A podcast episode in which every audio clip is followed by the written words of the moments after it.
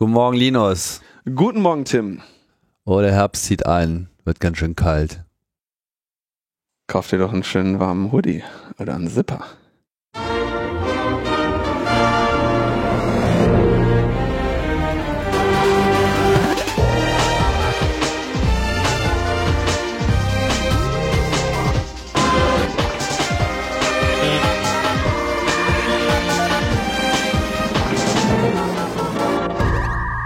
Logbuch Netzpolitik Nummer 412 vom 12.11.2021. Viel Zweien und Einsen sind da drin. Ähm, und dieses Karneval. Karneval. War das nicht letzte Woche, äh, gestern? Was? Ja. Gestern war Karneval. Hat angefangen. Und jetzt ist Ach die so. ganze Zeit Karneval. Es ist einfach ein fortgesetzter Dauerzustand, ein, ein Grundgefühl der permanenten Erheiterung, auch wenn die Zeiten eigentlich düster sind. Das passt doch eigentlich sehr gut zu unserem Programm, finde ich. Wir sind ja. eigentlich Dauerkarneval. Äh, hast du das mitbekommen, dass der, diese Kölner Karnevalsjacken, äh, die haben ja direkt mal für die, für die Lachermeldungen des Tages gesorgt, weil ihr Prinz da Corona hat, ne? ja. der hatte noch irgendwie äh, groß erzählt, ne, Corona und so, das ist ja alles gar kein Thema für uns, ne?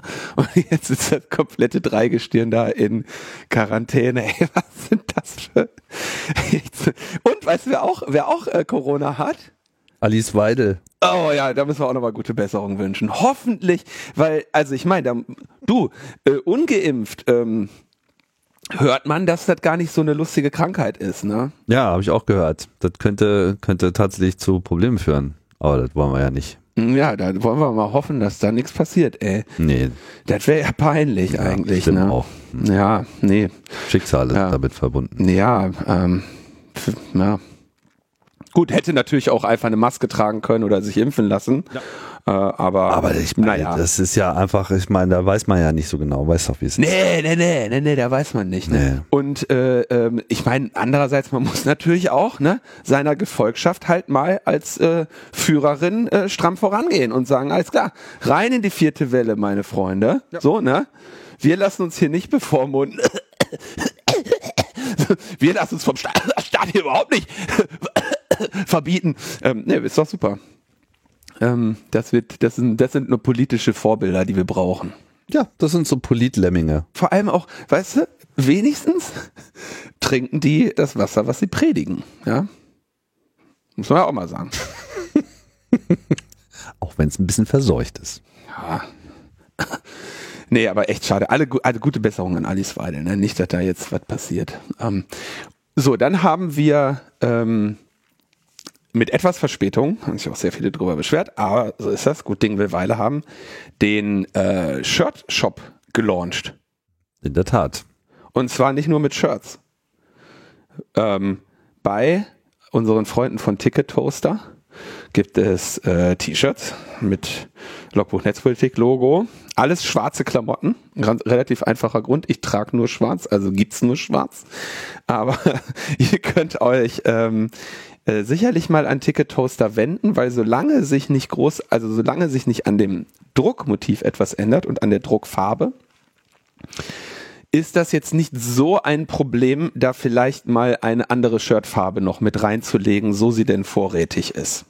Ja, da könnt ihr äh, euch mal bei denen melden. Das gleiche gilt, sollten es dort Textile geben, die nicht ähm, in eurer Größe vorrätig sind, äh, dann wendet euch einfach mal an die und dann können die euch sagen, was äh, möglich zu machen ist und was nicht. Das ist ja jetzt auch erstmal so eine Phase. Ne? Wir haben jetzt sozusagen die, äh, ihr wollt es unbedingt vor Weihnachten haben, meinetwegen dann bitte bis zum 28.11. bestellen.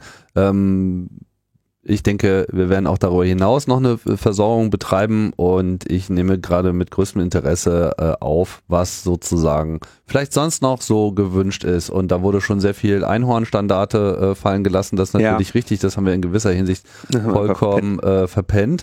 Ähm, da werden wir dann auch noch ähm, nachbessern. Und äh, ja. insofern bitte, bitte, bitte äh, Feedback über äh, alle erdenklichen äh, Kanäle, was ihr denn noch so gerne äh, hättet. Äh, das bezieht sich halt auf Farben, auf Formen und auf Inhalte. Und da ist äh, noch einiges zu holen. Das war jetzt einfach alles ein bisschen ähm, viel auf einmal und äh, musste erstmal irgendwie alles aus der Tür. Und insofern geht's da noch weiter. Ich würde da gerne noch kurz etwas ergänzen, weil ich das immer wieder den Leuten erkläre. Ich mache diesen äh, Produktionskram ja seit einiger Zeit auch für den CCC. Ähm, also in diesem Fall ist es so, die Bestellungen sind bis zum 28.11. möglich. Und dann werden diese Dinge produziert, so ungefähr in der ersten Dezemberwoche, und dann werden sie versendet. Es wird also nicht möglich sein, das äh, nachzuproduzieren und zu sagen, ich bestelle mal am 29. noch eins, könnt ihr doch auch noch eben machen. Ja, ähm, das wird so ohne weiteres nicht möglich sein. Und das hat mit der Fertigungslogistik zu tun, da das eben ein Siebdruckverfahren ist und man macht halt einen Druckdurchlauf für alle. Ja, und es ist quasi einfach ökonomisch nicht abbildbar, wenn da jetzt jemand sagt, ich habe hier mal ein Motiv, mach mal bitte ähm, mach mal bitte nur ein Shirt damit. Ja, das kostet dann halt so viel wie 50 oder 100 zu machen, weil der größere Aufwand eben das Einrichten dieser Druck äh, ist. Und äh, das ist auch ein bisschen der Grund, warum wir jetzt erstmal eine nicht unendliche Anzahl Motive machen, weil die Konsequenz natürlich auch sein könnte, dass dann irgendwelche Motive nur sehr wenig gekauft werden und es sich dann wieder nicht sinnvoll abbilden lässt. Insofern ähm, ja, jetzt bitte darauf achten bis zum 28. Und es ist äh, denkbar, dass wir dann daraus erkennen, okay, was, was, was möchten die Leute haben, was nicht. Und dass wir dann potenziell auch mal in eine Situation gehen, wo wir äh, quasi vorproduzieren. Und weil wir einfach wissen, okay, so ungefähr ist die Nachfrage, das kriegen wir ungefähr weg und äh, dann nehmen wir sicherlich auch im nächsten Jahr nochmal vielleicht mit anderen Motiven äh, diese, diese Sache auf uns. Aber es ist eben nicht irgendwie Spreadshirt oder sonst was, wo, wo im Billigdruckverfahren äh, auf, auf China-Textil gedruckt wird, sondern, das möchte ich auch nochmal betonen, ja, je nachdem, was ihr da bestellt, äh, ist es sowieso irgendwie äh, vegan, bio, Fairware, CO2 reduziert. Äh, Peter approved vegan, ja, äh, bedruckt in Deutschland, ähm, beim Mittelständler so. Also man kann, glaube ich, kaum was Feineres Und Stoff machen. produziert in Europa. Muss man nochmal dazu sagen. Der Stoff ist auch noch aus ja, Europa. Portugal. Nee, äh, äh, äh, genäht, ne? Also die, ich, ich weiß nicht, ob, der, ob die Baumwolle Ach so, aus nee, die Europa ist. Baumwolle selber jetzt nicht, aber es ist sozusagen auch die, die Fertigung des Textils ist sozusagen in Europa, kommt aus äh, Portugal und das ist halt auch ein Grund, warum das eben nicht unbedingt jetzt zu äh, südasiatischen Discountpreisen über den Tisch geht, sondern halt so zu etwas äh, höheren Lohnkosten.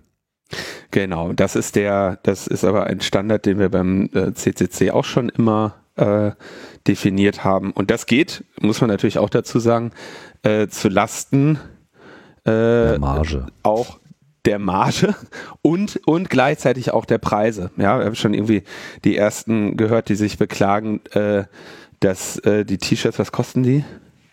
30 oder was? Ich weiß es gar nicht. Also wir haben 30 für die Shirts und 55 für die äh, Hoodies und ich glaube 60 für die Zipper. Da ist äh, erstaunlich, äh, also wenn man überlegt, dass wir natürlich auch etwas dafür bezahlen, dass es an euch versendet wird, gelagert wird, produziert wird und so weiter, bleibt da nicht so viel Geld übrig. Ja, ähm, insofern war das tatsächlich, als ich letzte Woche scherzte, ihr könnt für uns äh, Werbung machen und müsst dafür bezahlen. Äh, durchaus äh, gar nicht das, so falsch. äh, ja. Aber es gab auch viel Bereitschaft in dieser Hinsicht. Das fand ich irgendwie ganz gut. So sich in den Ja, Dienst ja, der das- Werbung äh, für äh, Logbuch Netzpolitik zu stellen. Was generell äh, eine gute Idee ist, wie ich finde, äh, was so den Podcast an sich betrifft, egal ob es auf der Straße visuell zur Schau getragen wird oder in irgendeiner Form audiovisuell durchs Internet oder als Text oder was auch immer. Genau, ihr könnt, also ihr könnt uns immer gerne weiterempfehlen. Zum Beispiel auch, wenn die, man hat das ja manchmal im Sommer mehr als im Winter. Bist irgendwo auf der Straße, dir ist langweilig, kannst du eigentlich auch einfach mal Logbuch Netzpolitik weiterempfehlen. Ja, laufen ja genug Leute rum. Mm, Kannst ein T-Shirt anziehen. Genau. Man kann uns empfehlen, man kann positive Bewertungen hinterlassen. Höre ich immer. Ich weiß nicht genau wo, aber bei iTunes oder so, ne? Mhm. Ja, ja. Also ich will jetzt gar nicht in dieses äh, Klick hier, Like hier äh, Business abdriften. Da bist äh, Ich schon. du schon. Bei mir äh, zieht sich immer so ein bisschen der Magen äh, zusammen, weil äh, diese permanente ähm, Instrumentalisierung der Community finde ich dann auch irgendwie immer ein bisschen anstrengend. Aber offensichtlich äh, scheint es ja mittlerweile äh, so weit plattformisiert zu sein, dass das sozusagen der Algorithmus ist. Dich nimmt keiner mehr ernst, Tim, wenn du das nicht machst. wenn du nicht sagst, äh, Naja. äh, äh, subscribe, Glocke, Like, äh, folgt meiner Instagram-Story oder so, dann denken die, du bist irgendein Amateur. Mhm. Mhm. Ich bin ja, Ja. auch ein Amateur. Ich liebe das, was ich tue. Verstehst du? Mir geht's ja nicht nur ums Geld. Mir geht's nur auch ums Geld. Das ist was ganz anderes. Genau, wenn ihr also Logbuch Netzpolitik unterstützen wollt, finanziell, dann ist die Spende immer noch der der äh, ja äh, der finanzielle Weg. Ja, die Shirts machen wir eher, weil wir selber gerne welche haben und weil wir möchten, dass ihr endlich mal was Ordentliches anhabt und äh, dass ihr nicht friert im Winter. Ja, weil uns ist die Community ja wichtig. Genau. Wenn ihr, äh, ansonsten gibt's noch äh, in den Shownotes auch einige Links, wie man uns auf äh, anderen Wegen eine Freude machen kann. Ich habe ja zum Beispiel so einen Wunschzettel, wo ich Dinge drauf tue, über die ich mich freue. Habe ich übrigens nicht mehr, weil ich da auch ab. Äh, Warum nicht? Warum nicht? Ganz einfach, weil Du hast alles, ne? ich ich habe alles, ja. Insofern, ich brauche nicht noch mehr Quatsch. Also ich habe wirklich, äh, ich bin das ganze Jahr über nur damit beschäftigt gewesen, die Wohnung und vor allem dieses Studio zu entrümpeln. Ich bin Dauergast auf eBay derzeit und ich verkaufe gerade alles, was irgendwie äh, nicht den, ähm, wie das, wie ist das bei Frau Kondo, was, ähm, was mich nicht beschwingt irgendwie. Does it spark joy? Genau. Äh, und dann gab es eine ganze Menge, was nicht mehr so viel Joy ausgelöst hat und das geht irgendwie alles auf auf Ebay oder ich stelle es einfach auf die Straße und so, weil ab und zu braucht man im Leben auch mal so Das eine ist aber jetzt, das ist aber jetzt, das hören aber die Leute gerne, die dir was geschenkt haben, Tim. Da freuen die sich aber jetzt, dass sie, dass ihre Geschenke gekondot werden. Ja. Also, äh, wenn, wenn, hier eine, wenn hier eine Kiste mit Lebkuchen auftaucht, Sag mal so, die Person, die dir das Buch von Marie Kondo geschenkt hat, freut sich auf jeden Fall am meisten.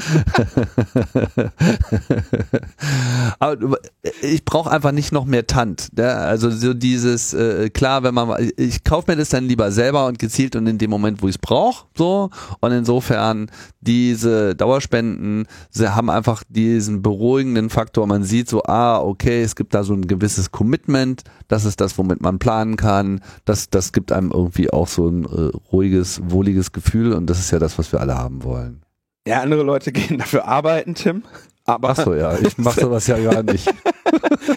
Hab ja nur bis, bis gestern Nacht um zwei noch irgendwie da äh, gesessen und irgendwie Freakshow rausgehauen. Also, äh, wie auch immer, ja, ihr, ihr, ihr kennt eure Optionen und nochmal der Hinweis, das Spendenkonto hat sich leider geändert. Wenn ihr einen Dauerauftrag Oh ja? habt, bitte, bitte, bitte äh, den Aufwand nochmal treiben, Online-Banking zu betreiben und das zu ändern. Das ist teilweise nicht so schön, ich weiß, aber es wäre jetzt wirklich wichtig, denn Ende dieses Monats wird dieses andere Konto aufgelöst. Und viele haben das schon gemacht.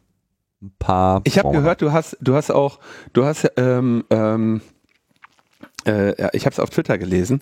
Du hast den Leuten allen äh, Geld überwiesen, um in den Kontoauszügen zu landen, ne? Ja.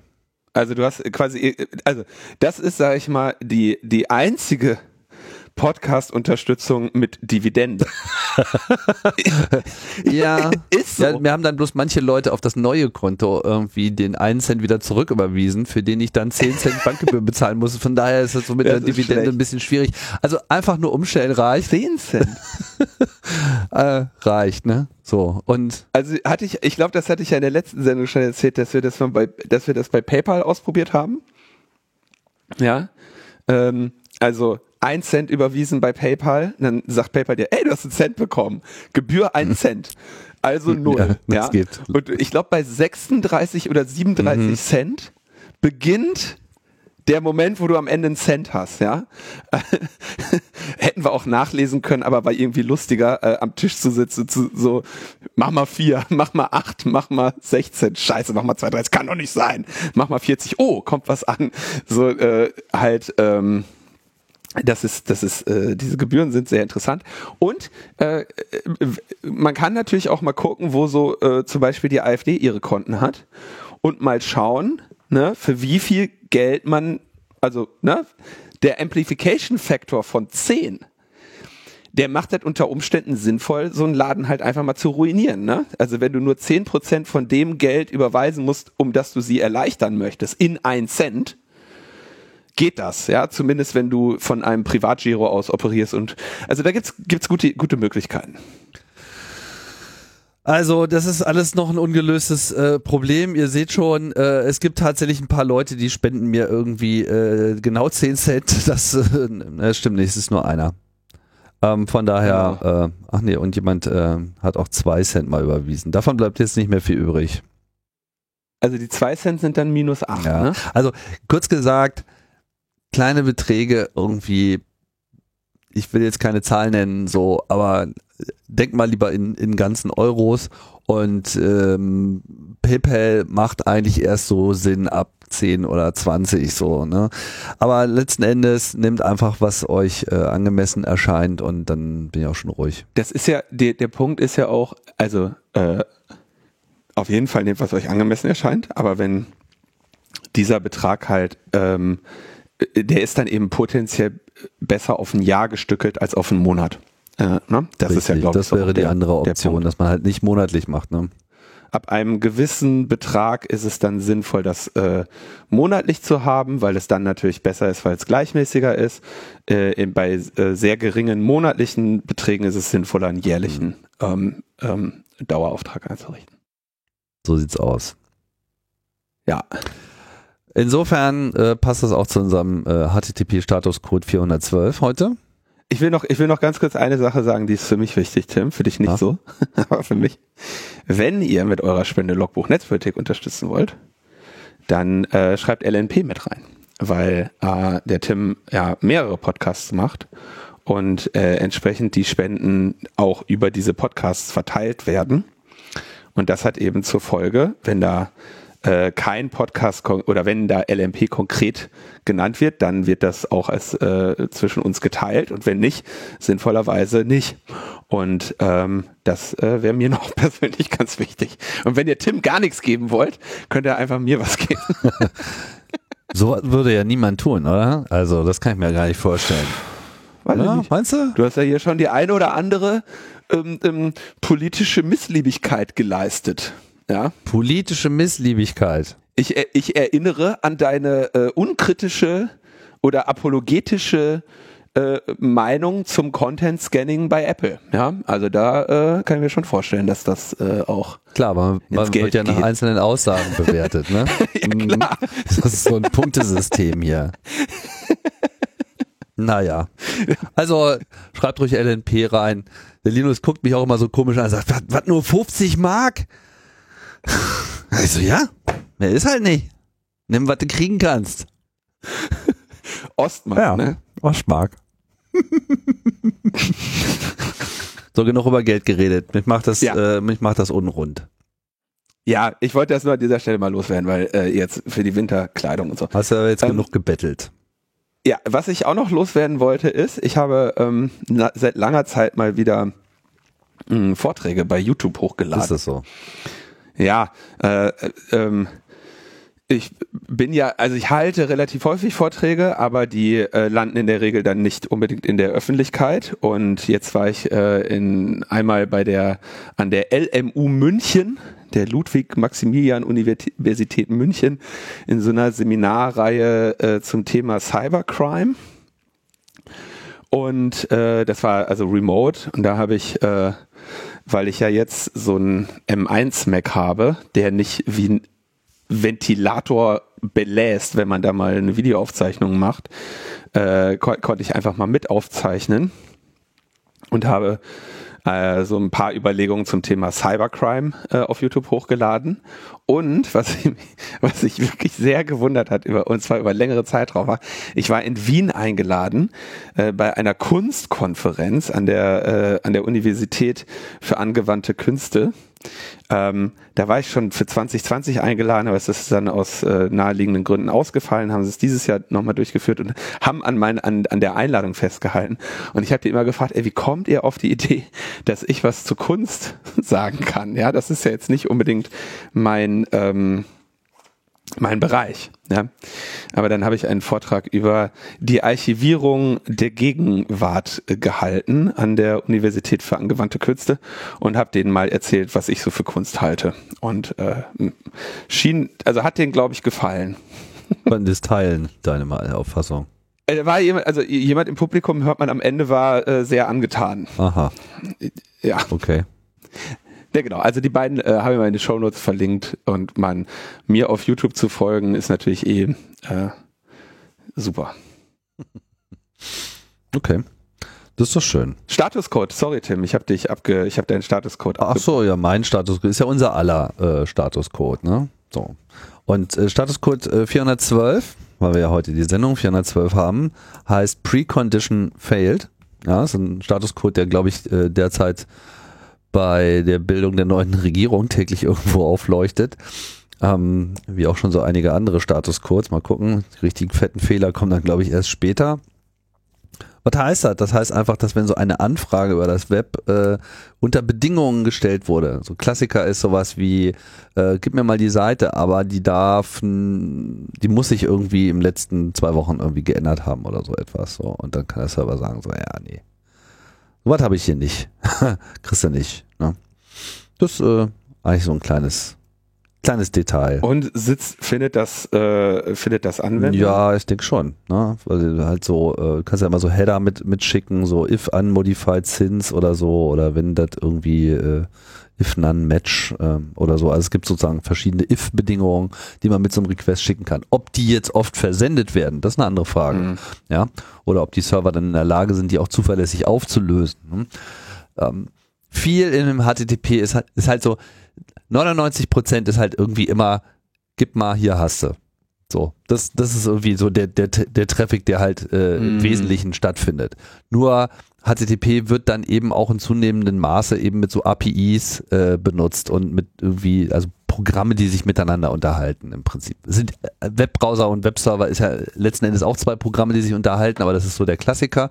Und ähm, heutzutage haben wir ja APIs äh, auf allen Ebenen, wo eben Subsysteme miteinander sprechen. Wenn man heute auf eine Webseite draufklickt, dann kann man davon ausgehen, dass im Hintergrund mit jedem, mit jeder Webseite, die man abruft, irgendwie Tausende von äh, Aufrufen von anderen Diensten, von dritten Diensten oder Diensten dieses Unternehmens, die mhm. nur auf einem anderen Server liegen, äh, abgefragt werden. Und das läuft dann halt auch letzten Endes alles über HTTP. Das ist schon so ein bisschen der der mh, hm, das, das Universalprotokoll.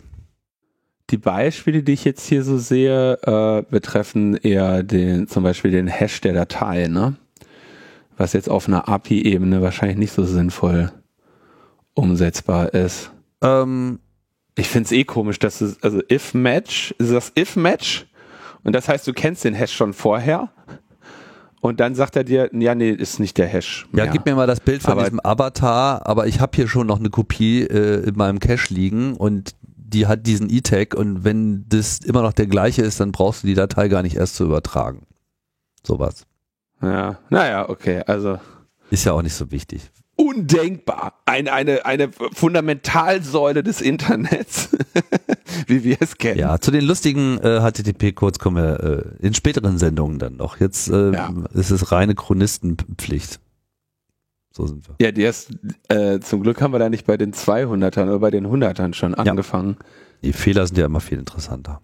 Okay. Bei Sendung 500 müssen wir den Betrieb einstellen. Okay, dann hatten wir Kommentare zur letzten Sendung. Relativ viele. Einmal ging es ums Impfen und Impf-Apps und so weiter. Das haben wir aber eh nachher noch als Thema. Da werden wir die nochmal referenzieren. Und dann gab es noch äh, rela relativ viel äh, Täter-Opfer-Kommentare äh, zum Thema Drachenlord, in denen äh, argumentiert wurde, so sinngemäß, der ist ja selber schuld und unschuldig ist er auch nicht oder äh, so. Ähm, das fand ich dann doch sehr, sehr unter, sehr Befremdlich fand ich das ein bisschen. Befremdlich, ja. Also ich glaube, das habe ich ja hier oft genug gesagt. Das ist halt irgendein, äh, sag ich mal, in seinen Möglichkeiten recht eingeschränkter Typ, der da in irgendeinem Dorf sitzt und Internet hat. Und man kann entweder den äh, zum zum größten Problem der Welt stilisieren und sagen, man muss den jetzt jeden Tag belagern und ihm dann vorwerfen, dass er irgendwann in irgendeinem Livestream beim Ausrasten mal seine Adresse gesagt hat und gesagt hat, kommt her, ich hau euch auf die Fresse und dann damit rechtfertigen, dass der jahrelang dann belagert wird. Äh, oder man kann auch einfach mal anerkennen, dass äh, ja, dass, dass jeder Mensch, der sich mit dem auseinandersetzt, wahrscheinlich eigentlich ein anderes, wichtigeres Thema in seinem Leben haben könnte. Sollte sogar auch. Also das ist halt einfach äh, in gewisser Hinsicht eine totale Belanglosigkeit. Da muss man auch nicht irgendwie kilometerlange Kommentare zu schreiben, so mit ja, aber er hat ja hier da den Fehler gemacht und hat hier den Fehler gemacht und den Fehler gemacht. Kann ja alles sein. So, aber wenn man sich damit aufhält bei Menschen, so, dann, dann, dann, dann kriegst du die Tür nicht mehr zu. Also wir können uns irgendwie alle unsere äh, Kleinigkeiten und Fehler irgendwie äh, des ganzen Lebens vorhalten. Das ist aber einfach nicht produktiv und bringt nichts. So, und hier ist einfach schon jetzt viel mehr Schaden angerichtet worden, als dass diese ganze Sache jemals gerechtfertigt hat. Auf allen Seiten. Nicht nur bei ihm, sondern eigentlich auch bei all den Leuten, die sich diesem Thema überhaupt noch aktiv zuwenden. Macht was anderes. Interessiert euch für Dinge, lernt irgendwas, geht raus in die Welt, reist, tut was Gutes, aber kümmert euch nicht um um so einen Menschen, der einfach ein psychisches Problem hat und irgendwie intellektuell vielleicht nicht äh, auf so einem Level angekommen ist, wie wir uns das vielleicht von manchen Leuten wünschen würden.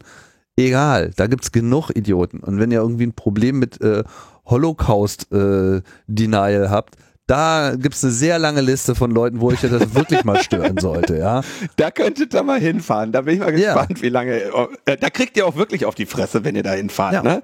Nicht erst nach, nach, nach fünf Jahren äh, täglicher, äh, täglichen Mobbings. Ja, da könnt ihr mal dahin da gehen. Da habt ihr auch richtig was zu erzählen. Ja, und zwar nicht nur euren Freunden, sondern wahrscheinlich auch eurem Arzt für mehrere Wochen. ja. und dann noch eurer ja, Krankenkasse. Ja, könnt ihr, äh, genau, also der, euren antifaschistischen Kampf, der, da haben wir ein paar Ideen, ja, da, so, wie ihr da euren Helden, Heldenmut unter Beweis stellen könnt, ja. Ähm, genau. Ihr solltet mal lieber euren, äh, euer Chatverhalten ein bisschen kontrollieren. Also das machen das nämlich andere. Äh, ja, genau. Äh, kontrolliert mal euer Chatverhalten. Da äh, es ist ja wohl nicht in Ordnung, euer Chatverhalten. Wir hatten ja Patrick Breyer hier in ähm, der Sendung vor einiger Zeit. Und er hat ja, und das muss man wirklich mal auch wieder das Engagement von Patrick Breyer hier äh, nochmal hervorheben. Ne? Vor diesem Scheißthema warnt er, seit das irgendwie auf der Agenda war. Da ging es um die E-Privacy-Richtlinien-Einschränkung, ja, wo quasi gesagt wurde, ey, wir, wir schwächen jetzt die E-Privacy-Richtlinie ab, damit Content-Scanner überhaupt erlaubt werden können. Und im zweiten Schritt äh, werden wir dann quasi diese Content-Scanner ähm, verpflichtend machen. Und das planen jetzt äh, die EU-Kommission und die Ratspräsidentschaft.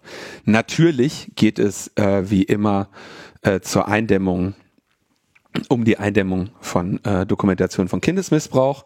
Ja, das ist ja immer das, was uns äh, äh, vorgehalten wird, um Überwachungsmaßnahmen ähm, einzubringen. Ja, und der Olivier Onidi, stellvertretender Generaldirektor für Inneres der EU-Kommission, äh, sagt natürlich, sie arbeiten jetzt an einem Gesetzvorschlag, mit dem sie versuchen wollen, alle Kommunikationsmittel in den Geltungsbereich einzubeziehen. Alle Kommunikationsmittel heißt alle Kommunikationsmittel. Und das wären natürlich dann alle Kommunikationsmittel. Äh, in, inklusive eurer Messenger und sonstigen. Und es soll ja hier dann ne, äh, die Inhalte auf dem Gerät gescannt werden, abgeglichen werden mit ähm, irgendwelchen Datenbanken ähm, bösartiger äh, Inhalte und ne, diese technische Infrastruktur bedeutet, dass ja jedes jeder Text, den ihr haltet, jedes Bild, was ihr haltet, auf diese Weise äh, gescannt wird und dann eben auch ähm, im Fall, dass hier ein Match oder ein Verdacht entsteht, ähm, sofortige Meldung passiert. Ja? Ähm, das ist der, das, was wir an, in den ganz großen Cloud-Inhalten auch schon sehen. Ja? Apple äh, hat ja ähnliche Pläne ähm, vorangebracht und hier in dieser Diskussion, die ich ja gerade schon mit Tim auch referenziert habe, ist es ja so, dass Apple letztendlich versucht hat, das so mh, hm, technisch sauber und Privatsphäre nicht verletzend wie möglich irgendwie zu bauen. Ja, und dass es natürlich damals die Diskussion gab, ist das jetzt hier ein Vorstoß von Apple, eine scheiß Technologie zu bauen? Oder ist es ein Vorstoß von Apple, der die Pflicht, eine Scheißtechnologie zu bauen, möglichst ihr vorauszukommen, indem man diese Scheißtechnologie so akzeptabel wie möglich noch baut. Ja, mhm. das sind ja die beiden äh, Seiten der Medaille. Und Patrick Breyer ist eben äh, jemand, der sinnvollerweise hier mal äh, anbringt, äh, dass es eine sehr schlechte Idee ist, das äh, verpflichtend zu machen. Denn wenn das jedes Kommunikationsmittel betrifft, ja, ich meine, du kannst dir vorstellen, egal wie klein hinterm Komma der Alpha- und Beta-Fehler ist, ist er halt enorm. Ja? Und ähm, gleichzeitig würde ich auf jeden Fall die These vertreten, ganz klar, dass ähm, ein absolut geringster Prozentsatz von regulärer Kommunikation, was weiß ich, über SMS, iMessage oder was, in diesen, in diese Art des illegalen Bereiches geht. Ja, die Leute wären bekloppt, das zu tun. Und sie wären erst recht bekloppt, das zu tun, wenn sie wissen, dass es eine solche Technologie gibt ja, dann setzen die sich irgendwie einen Tor-Hidden-Service auf, äh, machen Ende-zu-Ende verschlüsselte äh, Bildertausch und niemand von denen wird dadurch ähm, an, an der Ausübung äh, dieser illegalen Tätigkeiten gehindert werden. Das Einzige, was beim Massenüberwachungssystem bleibt, ist, dass diejenigen, die nichts zu verbergen haben, der Massenüberwachung anheimfallen, während diejenigen, die etwas zu verbergen haben, sich ohne Probleme der Technologien ermächtigen, das zu tun. Und die Leute, die nichts zu verbergen haben, werden dann feststellen, dass sie doch eigentlich eine ganze Menge zu verbergen haben. Und ja. das könnte dann unter Umständen nicht ganz so gut gelaufen sein für sie. Und es gab jetzt auch kürzlich ein Paper veröffentlicht am 14. Oktober, uh, Bugs in Our Pockets, The Risks of Client-Side Scanning. Da haben so Leute mitgeschrieben wie Ross Anderson, äh, Matt Blaze, ja, äh, Kamala, äh, Camila Troncoso, Bruce Schneier, ja, das sind also wirklich so das Who is Who der äh, Kryptographie, Whitfield Diffie, ja, so einmal, einmal alle, das ist der Diffie aus Diffie Hellman, ja, ähm, die ähm, ein, ein relativ langes Paper geschrieben haben, The Risks of Client-Side Scanning. Ja, und Client-Side Scanning ist letztendlich das, was hier mit diesem ähm, mit dieser Chat-Kontrolle angeleiert werden soll. Und das ist ein großes Problem. Und die Argumentationen dagegen kommen ja hier spezifisch von den äh, Kryptografen, die äh, und Kryptografinnen, die ja, sagen wir mal, die Power von Kryptographie kennen. Ja, und wissen, was kannst du damit machen, was geht, was geht nicht. Kryptographie ist ja eine der Technologien, die massiv über, ähm, überschätzt ist und teilweise unterschätzt ist. Ne? Also wenn du an irgendetwas dran schreibst, ist verschlüsselt, sagen die Leute einerseits, ah geil, dann kann nichts mehr passieren, das ist jetzt sicher, ja, ohne zu wissen wieso. Gleichzeitig, wenn du sagst, etwas ist verschlüsselt, wir kommen da nicht dran, dann kann man das nicht irgendwie knacken. Ja. Und die hier haben sich eben wirklich mal äh, das Who is Who der Kryptographie zusammengetan und haben gesagt, okay, ähm, was ist äh, äh, was, was wird hier gebaut? Und sie kommen zu dem Schluss, wenn Content, äh, wenn Content, äh, man, sorry, wie heißt das nochmal? CSS, ich habe es gerade gesagt. Also wenn dieses Content Scanning in der Breite ausgerollt wird, ist der einzige Schutz im Gesetz. Und das ist sehr schlecht. Ja, und das sagen diejenigen, die, äh, diejenigen, die halt IT-Security machen, ja, die, Funda die Foundations von IT-Security sagen, also das kann man nicht machen und das ist eine schlechte Idee. Sie analysieren den Vorschlag von Apple und sagen, das kann einfach nicht äh, sicher umgesetzt werden vom, von der Architektur her. Und ich denke, das ist eine sehr, sehr wichtige Publikation, die natürlich von allen wieder ignoriert werden wird. Äh, ähm, sie setzen sich mit allen Content-Scanning-Methoden auseinander, ne? Machine Learning, Perceptual Hashing, das ist also dieses Foto-DNA, Scannen auf der Serverseite, Scannen auf der Client-Seite, ja, und erklären bei allem, warum das halt ein Problem ist und welche äh, ähm, ähm, Bedrohungen damit einhergehen, nämlich dass autorisierte Stellen das missbrauchen, dass äh, unautorisierte Stellen das missbrauchen, ja, dass es äh, lokale Angriffe äh, gibt auf diese Systeme. Und ähm, was, wo quasi gegen Security Engineering Best Practices verstoßen wird, wenn man so etwas baut.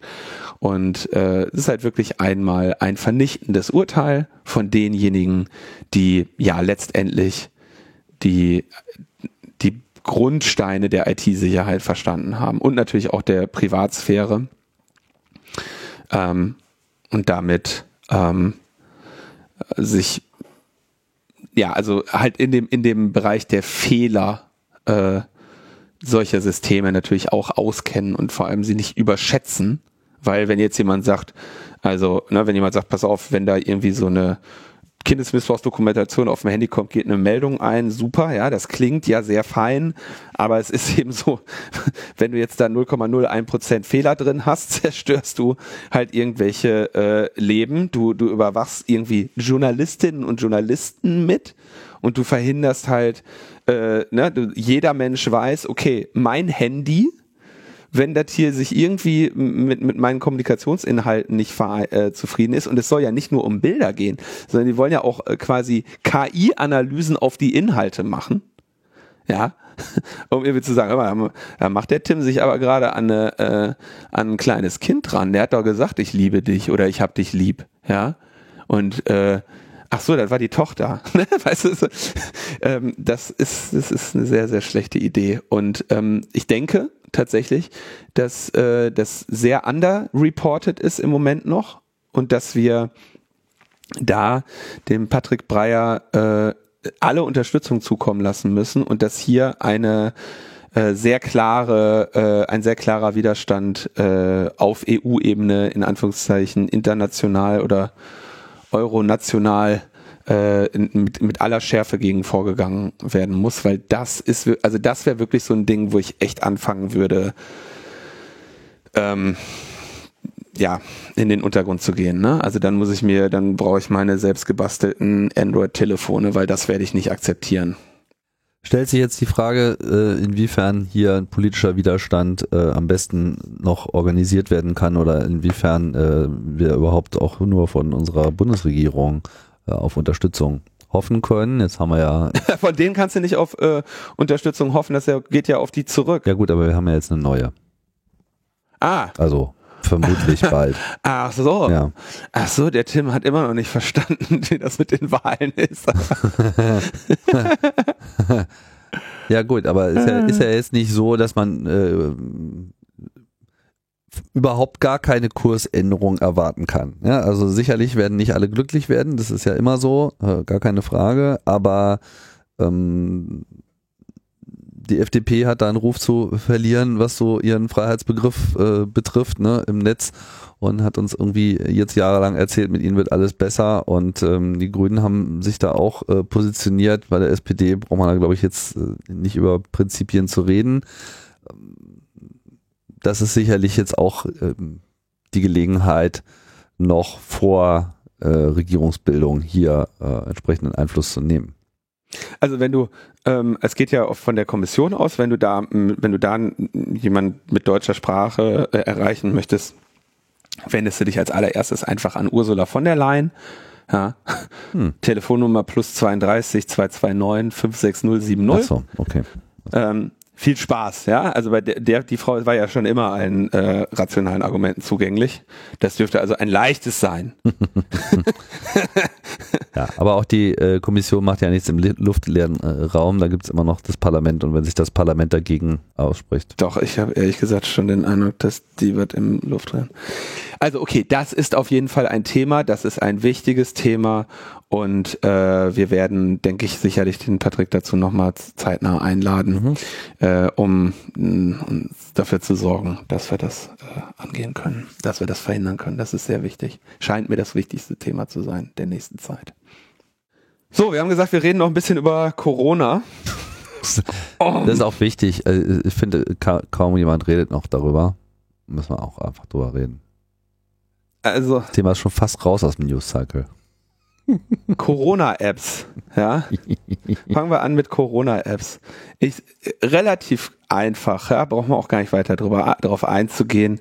Ähm, ein, das, äh, ein Gerichtsverfahren in Rostock, also für, für den, äh, für Mecklenburg-Vorpommern am Oberlandesgericht Rostock hat den Kauf der Luca-App für rechtswidrig und unwirksam erklärt, weil die Ausschreibung nicht äh, und die Vergabe nicht ordnungsgemäß stattgefunden hat. Ja?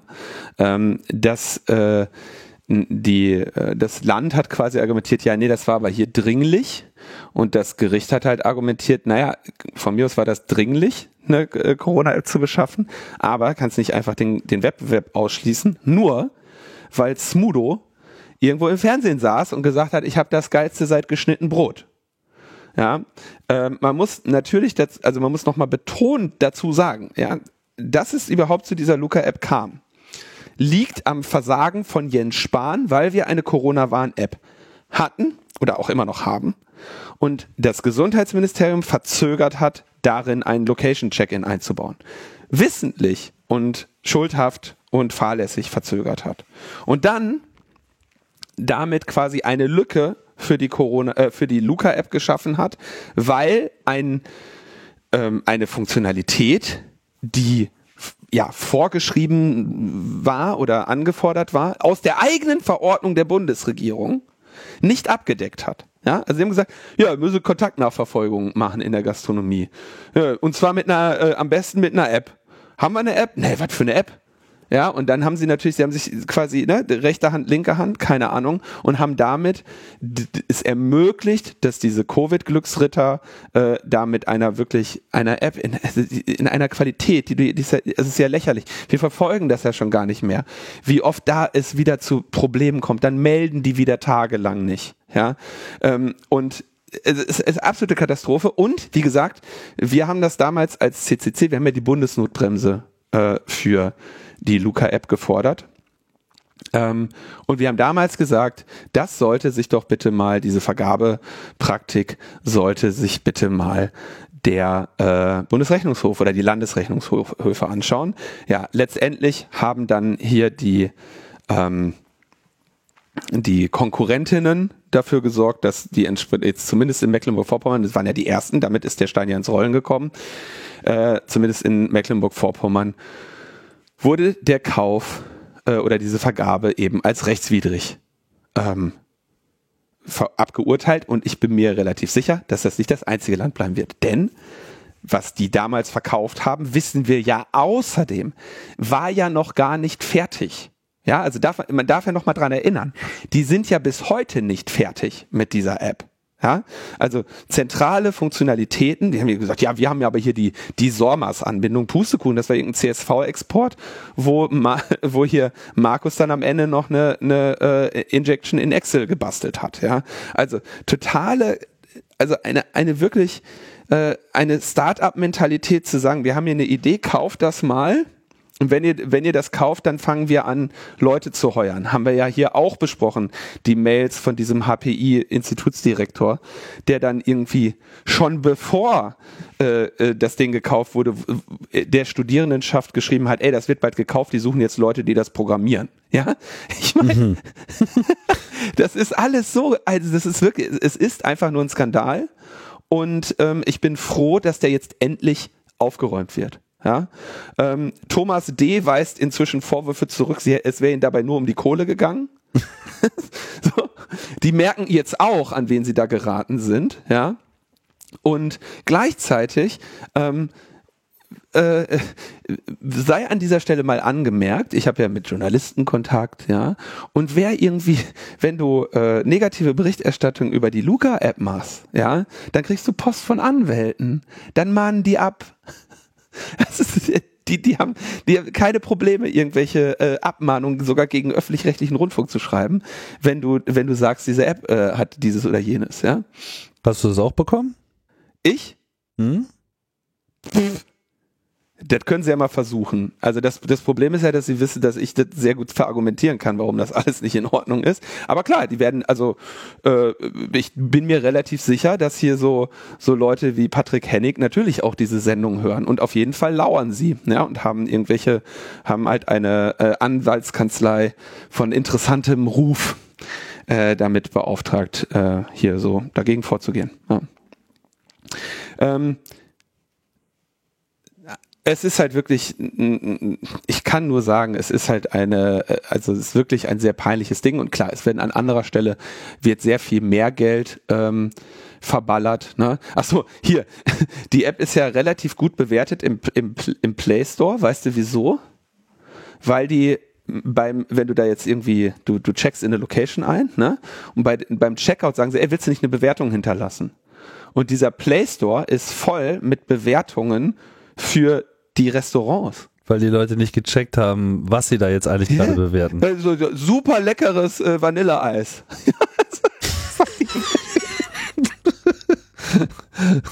Service sehr freundlich. Ja, wirklich. Oh. so, das ist natürlich auch, ähm, sagen wir mal, das kann, kann auch ein Versehen sein. Klar. Könnte vielleicht auch ein Versehen sein, ist äh, vorstellbar. Und gleichzeitig, ne, ich meine, dann irgendwie so bei so einer App von beliebt zu sprechen, wenn du es schaffst, ja, dass dein privatwirtschaftliches Tracking-Produkt in Landesverordnungen vorgeschrieben ist, dann kannst du ja nicht mehr sagen, ey, voll geil, unsere App, die wollen alle haben, mhm. ja. Also das ist ja wirklich, ich meine, das ist, naja. Äh, wie gesagt, wir haben größere Probleme in diesem Land und es wäre einfach nur schön, wenn man äh, da jetzt mal den äh, Geldhahn zudrehen könnte. Die Corona-Warn-App, scannt ja jetzt auch äh, Luca QR-Codes. Es war ja zum Anfang von Luca schon äh, relativ zeitnah versprochen worden. Ähm, die Corona-Warn-App hat ja ähm, auch eine Check-in-Funktion, die aber eben dezentral und vor allem direkt und schneller ist. Du erhältst die Warnung direkt und nicht durch irgendeine Sachbearbeiterin, die dann irgendwie im Gesundheitsamt gucken muss. Und anonym. Und anonym. Hatten wir übrigens hier kürzlich, ne? Freund und ich ähm, haben, haben eine rote Warnung gehabt nach einem Gastronom Gastronomiebesuch, mhm. aber ist ein anderes Thema, mhm. komme ich gleich nochmal zu. Und jetzt hat die äh, CWA quasi gesagt, okay, wir scannen die Luca QR-Codes und interpretieren die in unserem Sinne. Ja, also die, der Luca QR-Code ist ja, was weiß ich, hat die Location und sowas fest drin genannt, ja. Und jetzt gehen die einfach hin, nehmen den und interpretieren den wie einen Corona-Warn-App. Code.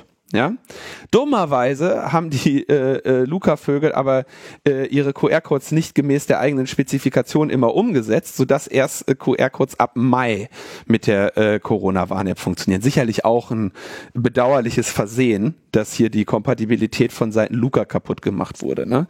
Needless to say, Luca kann nicht mit Corona-Warn-App äh, QR-Codes umgehen. Klar. Ähm, ähm, also ja, äh, geile Sache. Ja, das ist, der, der Bug ist irgendwie, dass dann da äh, undefined steht, weil die eben in ihr eigenes Feld nichts reinschreiben. Naja, übrigens äh, äh, gibt es jetzt auch eine Rüge vom Bund der Steuerzahler für die Luca-App. so, ja, also äh, geht jetzt langsam los. Ich frage mich, wer davor die ganze Zeit gewarnt hat. Ich glaube, es war der CCC. Ich bin mir nicht ganz sicher. Und wie? Weißt du? Aber okay. Ja. Es gibt natürlich dann grundsätzlich noch die Frage, also die, die ich auch mal mit dir diskutieren wollte. Kontaktnachverfolgung. Also, hat das gerade überhaupt noch, also wir müssen ja mal überlegen, hat das irgendwie was gebracht? Ja. Und ich, ich, ich würde inzwischen Achso, nee, ich muss noch eine Sache vorher erzählen. So, ich habe jetzt gesagt, rote Warnung in der Corona-Warn-App. Ne? Jetzt äh, gibt es auch auf Netzpolitik.org, die haben es jetzt auch mal gerade behandelt, ja. Wenn du da eine rote Warnung hast und gehst zum Arzt oder so, dann wissen die in der Regel nicht, dass das eine, ähm, dass du damit jetzt eigentlich einen PCR-Test bekommen solltest. Ja. So, da steht nicht in der äh, in der in der App drin, ja, und entsprechend wissen das halt Leute nicht. Das heißt, du kriegst irgendwie eine ähm, eine rote Warnung äh, und wendest dich irgendwo hin also offiziell heißt es, wer eine rote Warnung in der CWA hat, hat einen Anspruch auf einen PCR-Test im öffentlichen Testzentrum, kostenlos und so weiter. Ja? Äh, Corona-Testverordnung steht das aber so nicht ganz drin. Jens Spahn hat das aber vor einem Jahr schon angekündigt und die FAQ auf der Seite des Gesundheitsministeriums äh, stellen das so ein bisschen ähm, äh, schränken diesen Anspruch ein, ein bisschen. Ja? Und jetzt äh, weiß halt niemand, äh, was, was genau passiert. Ja? Und manche Leute rufen halt irgendwie 116, 117 ab und kriegen ähm, dann zum Beispiel von der am, von der äh, Kassenärztlichen Bundesvereinigung gesagt, ja, sie sind ja doppelt geimpft, deswegen dann ist der PCR-Test nicht kostenlos. Ja, herzlichen Dank. Da bist du geimpft, ja, bist also nicht einer von den Volldeppen, sagst, ich, ich würde gerne jetzt so zur Sicherheit noch einen PCR-Test machen, dann sagen die als Dankeschön, nee, dich testen wir jetzt nicht. Bei dir riskieren wir einen Durchbruch. Also das ist auch wirklich, naja. Äh, wer mitdenkt, äh, wird bestraft, äh, ist hier so eine Zwischenüberschrift. Die Hotlines weisen nicht darauf hin. Also das ist auch natürlich wieder, ne, da siehst du halt, dass das nicht äh, ähm, nicht sinnvoll umgesetzt wird. Ja, und vor dem Hintergrund jetzt die Frage, was halten wir denn eigentlich jetzt von diesem Contact Tracing? Also zunächst einmal, ähm, und das ist jetzt natürlich nur eine lokale Information, es gibt jetzt hier in Berlin so äh, Testzentren, die von den Landesämtern betrieben werden. Da kann man sehr wohl hingehen und kriegt auch einen kostenlosen Test mit einer roten Corona-Warn-App. So, also es ist auch nicht so, dass das jetzt überall äh, automatisch ein Problem ist, aber gerade so bei Ärzten etc. Da ist auch einfach die Kommunikation, glaube ich, äh, nicht ausreichend erfolgt, dass sie das so wissen oder sich sicher sein können oder keine Ahnung. Vielleicht auch konkrete Erfahrungen dahingehend gesammelt haben, dass sie das mal angenommen haben und es ihnen dann hintenrum sozusagen nicht mehr erstattet wurde oder so. Ne? Also auch sowas kann man jetzt nicht ganz ausschließen. Grundsätzlich ist es natürlich so mit dieser Kontaktverfolgung, das ist halt auch so ein bisschen ähm, in einem bestimmten Scale ist das halt einfach äh, gar nicht mehr durchführbar. Kontaktverfolgung ist die klassische Bekämpfung von Infektionskrankheiten. Ja, also vor ein paar Jahren war das so, man hat einen Masernausbruch und dann kommt halt das Gesundheitsamt und telefoniert dem hinterher. Dann wurde das eben zu so einem großen Puppanz aufgeblasen, dass das jetzt hier äh, unsere Chance ist, äh, alles in den Griff zu bekommen, bis zu einer bestimmten Inzidenz, die dann natürlich schnell gerissen wurde. Die Pandemie hat sich immer weiter ausgebreitet und zu den Hochphasen, die wir jetzt auch wieder haben, ist vollkommen klar, dass dem manuell überhaupt gar nicht beizukommen ist. Und von daher denke ich, hat die Kontaktverfolgung als solche durch die Gesundheitsämter sicherlich hier und da Ergebnisse erzielt, so, aber war dann auch nicht mehr in der Lage, diese Pandemie als solche in den Griff zu bekommen. Da waren dann halt die anderen Maßnahmen sehr viel effizienter. Vor allem natürlich der Lockdown Masken tragen, all diese ganzen Sachen, also die nicht medizinischen Interventionen, die äh, hier ähm, zum Tragen kamen, natürlich auch das Absagen von vielen äh, Events, privaten Kontakten etc. Das haben wir jetzt nur auch alles ausreichend durchgemacht. Und jetzt hatten wir halt wieder so einen Sommer der Entspannung und dann ist es halt einfach so, dass bei allen, natürlich bei uns auch, mir auch, ja, äh, innerlich dieser Wunsch sich breit macht, naja, ist jetzt vorbei. Ich habe jetzt auch keinen Bock mehr. So, ist mir jetzt auch egal. So, und dann natürlich äh, in dieser Situation, wo man auch noch geimpft ist, natürlich so eine gewisse Grundsicherheit auch wieder äh, hergestellt hat. Also vielleicht nicht mhm. medizinisch mhm. tatsächlich wirklich, sondern eben so, jetzt habe ich aber was dagegen getan, ich will jetzt, dass es vorbei ist, äh, mehr kann ich sowieso gerade nicht dagegen tun, ähm, weil natürlich dieser Dauerzustand der Belagerung auch irgendwo mental eine ganze Menge Schäden macht. Im Prinzip ist die Corona-Warn, also man gibt zwei glaube ich, zwei Seiten, von denen man das bewerten kann. Ne? Das eine ist natürlich, was man äh, diesen ganzen Systematiken vorwerfen kann, mit so einer Technikgläubigkeit kommt man daher und sagt, na, wir haben jetzt hier irgendwie ein tolles Tool, wir haben die Smartphones und damit können wir das irgendwie in den Griff kriegen. Das geht natürlich schon ein bisschen davon aus, alle haben was verstanden, alle benutzen das, alle machen das und alle halten sich dann auch an diese Warnungen. Dazu brauchst du aber Erfahrung. Ne? Sowas, sowas muss über Erfahrung, über positive Erfahrungen verstärkt werden. Am Anfang gibt's da eine große Bereitschaft, dann probiert man das aus, aber dann will man eben auch positive Rückmeldung haben. Und ich denke, dass äh, an der Stelle jetzt viel gelernt wurde, was alles auch irgendwie falsch gemacht wurde, dass falsche Dinge angezeigt wurden, die Sprache zu kompliziert ist, äh, Informationen einfach fehlten. Also das ist ja auch für alle das erste Mal. Nichtsdestotrotz, denke ich, hat äh, die CWA schon auch Fälle verhindert. Ja? Äh, spezifisch, also äh, äh, wenn ich da ganz kurz einhaken darf, ja, ähm, ich würde jetzt mal zusammenfassen, was du gerade gesagt hast, ist vor allem, also Kontaktnachverfolgung ist besonders sinnvoll, solange äh, so, eigentlich im Prinzip bei Niedriginzidenzen. Genau. Ne? Mhm. Und zweitens, das ist das andere, was wir auch immer gesagt haben, das, das Wichtigste bei Kontaktnachverfolgung ist, dass sie schnell funktioniert. Mhm und deswegen ist die, der, der, äh, der, der, das größte Moment der Effizienzsteigerung natürlich eine automatische Alarmierung, wie sie die Corona-Warn-App umgesetzt hat. Ja, Geschwindigkeit, Geschwindigkeit, Geschwindigkeit ist das einzige, was an diesem Prozess sinnvoll zu optimieren ist. Ja, und dann, äh, und das ist ja der andere Punkt, den du gerade auch ansprichst, Konsequenzen. Ja, es muss Konsequenzen geben. Ja, es muss was passieren, äh, ähm, da, äh, nämlich die Unterbrechung von Infektionsketten. Ja, und wenn du dann, wenn die Leute dann da stehen und sagen, äh, ich habe hier eine Warnung, aber jetzt kriege ich keinen PCR-Test oder sonst was, ähm, da hat ja dann auch einfach keiner Bock drauf. Ja, natürlich kommen dann noch viele ähm, andere Probleme hinzu, aber ich, ich würde dir zustimmen, auf jeden Fall hat die Corona-Warn-App geholfen, Infektionen zu verhindern Gleichzeitig, das haben wir auch, das, das muss ja auch jedes Mal nochmal dazu erklären, du kannst die verhinderten Infektionen nur schätzen, also modellieren, rechnen, wie viele normalerweise Leute angesteckt haben und Leute, die früher in Quarantäne gehen, nicht. Ja, dadurch kannst du dann sagen, okay, so und so viel wurde wahrscheinlich verhindert. Aber natürlich kannst du nicht die äh, die genaue Zahl ähm, bestimmen. Und was mich ehrlich gesagt so ärgert, ist, dass es war für alle ein Experiment. Ja, und es ist immer noch eines. Auch die Luca-App ist ein Experiment. Aber nach einem sehr guten Start wurde halt die Corona-Warn-App so fürchterlich stiefmütterlich ähm, behandelt, sodass man an der natürlich auch noch eine ganze Menge äh, meckern muss, leider heutzutage. Ne? Ja. Also das war, glaube ich, auch so ein bisschen das Kernproblem. Wenn man nochmal zurückblättert, wie das mit der Corona-Warn-App passiert ist, ist ja eigentlich, ist es ja ein totaler Glücksfall gewesen.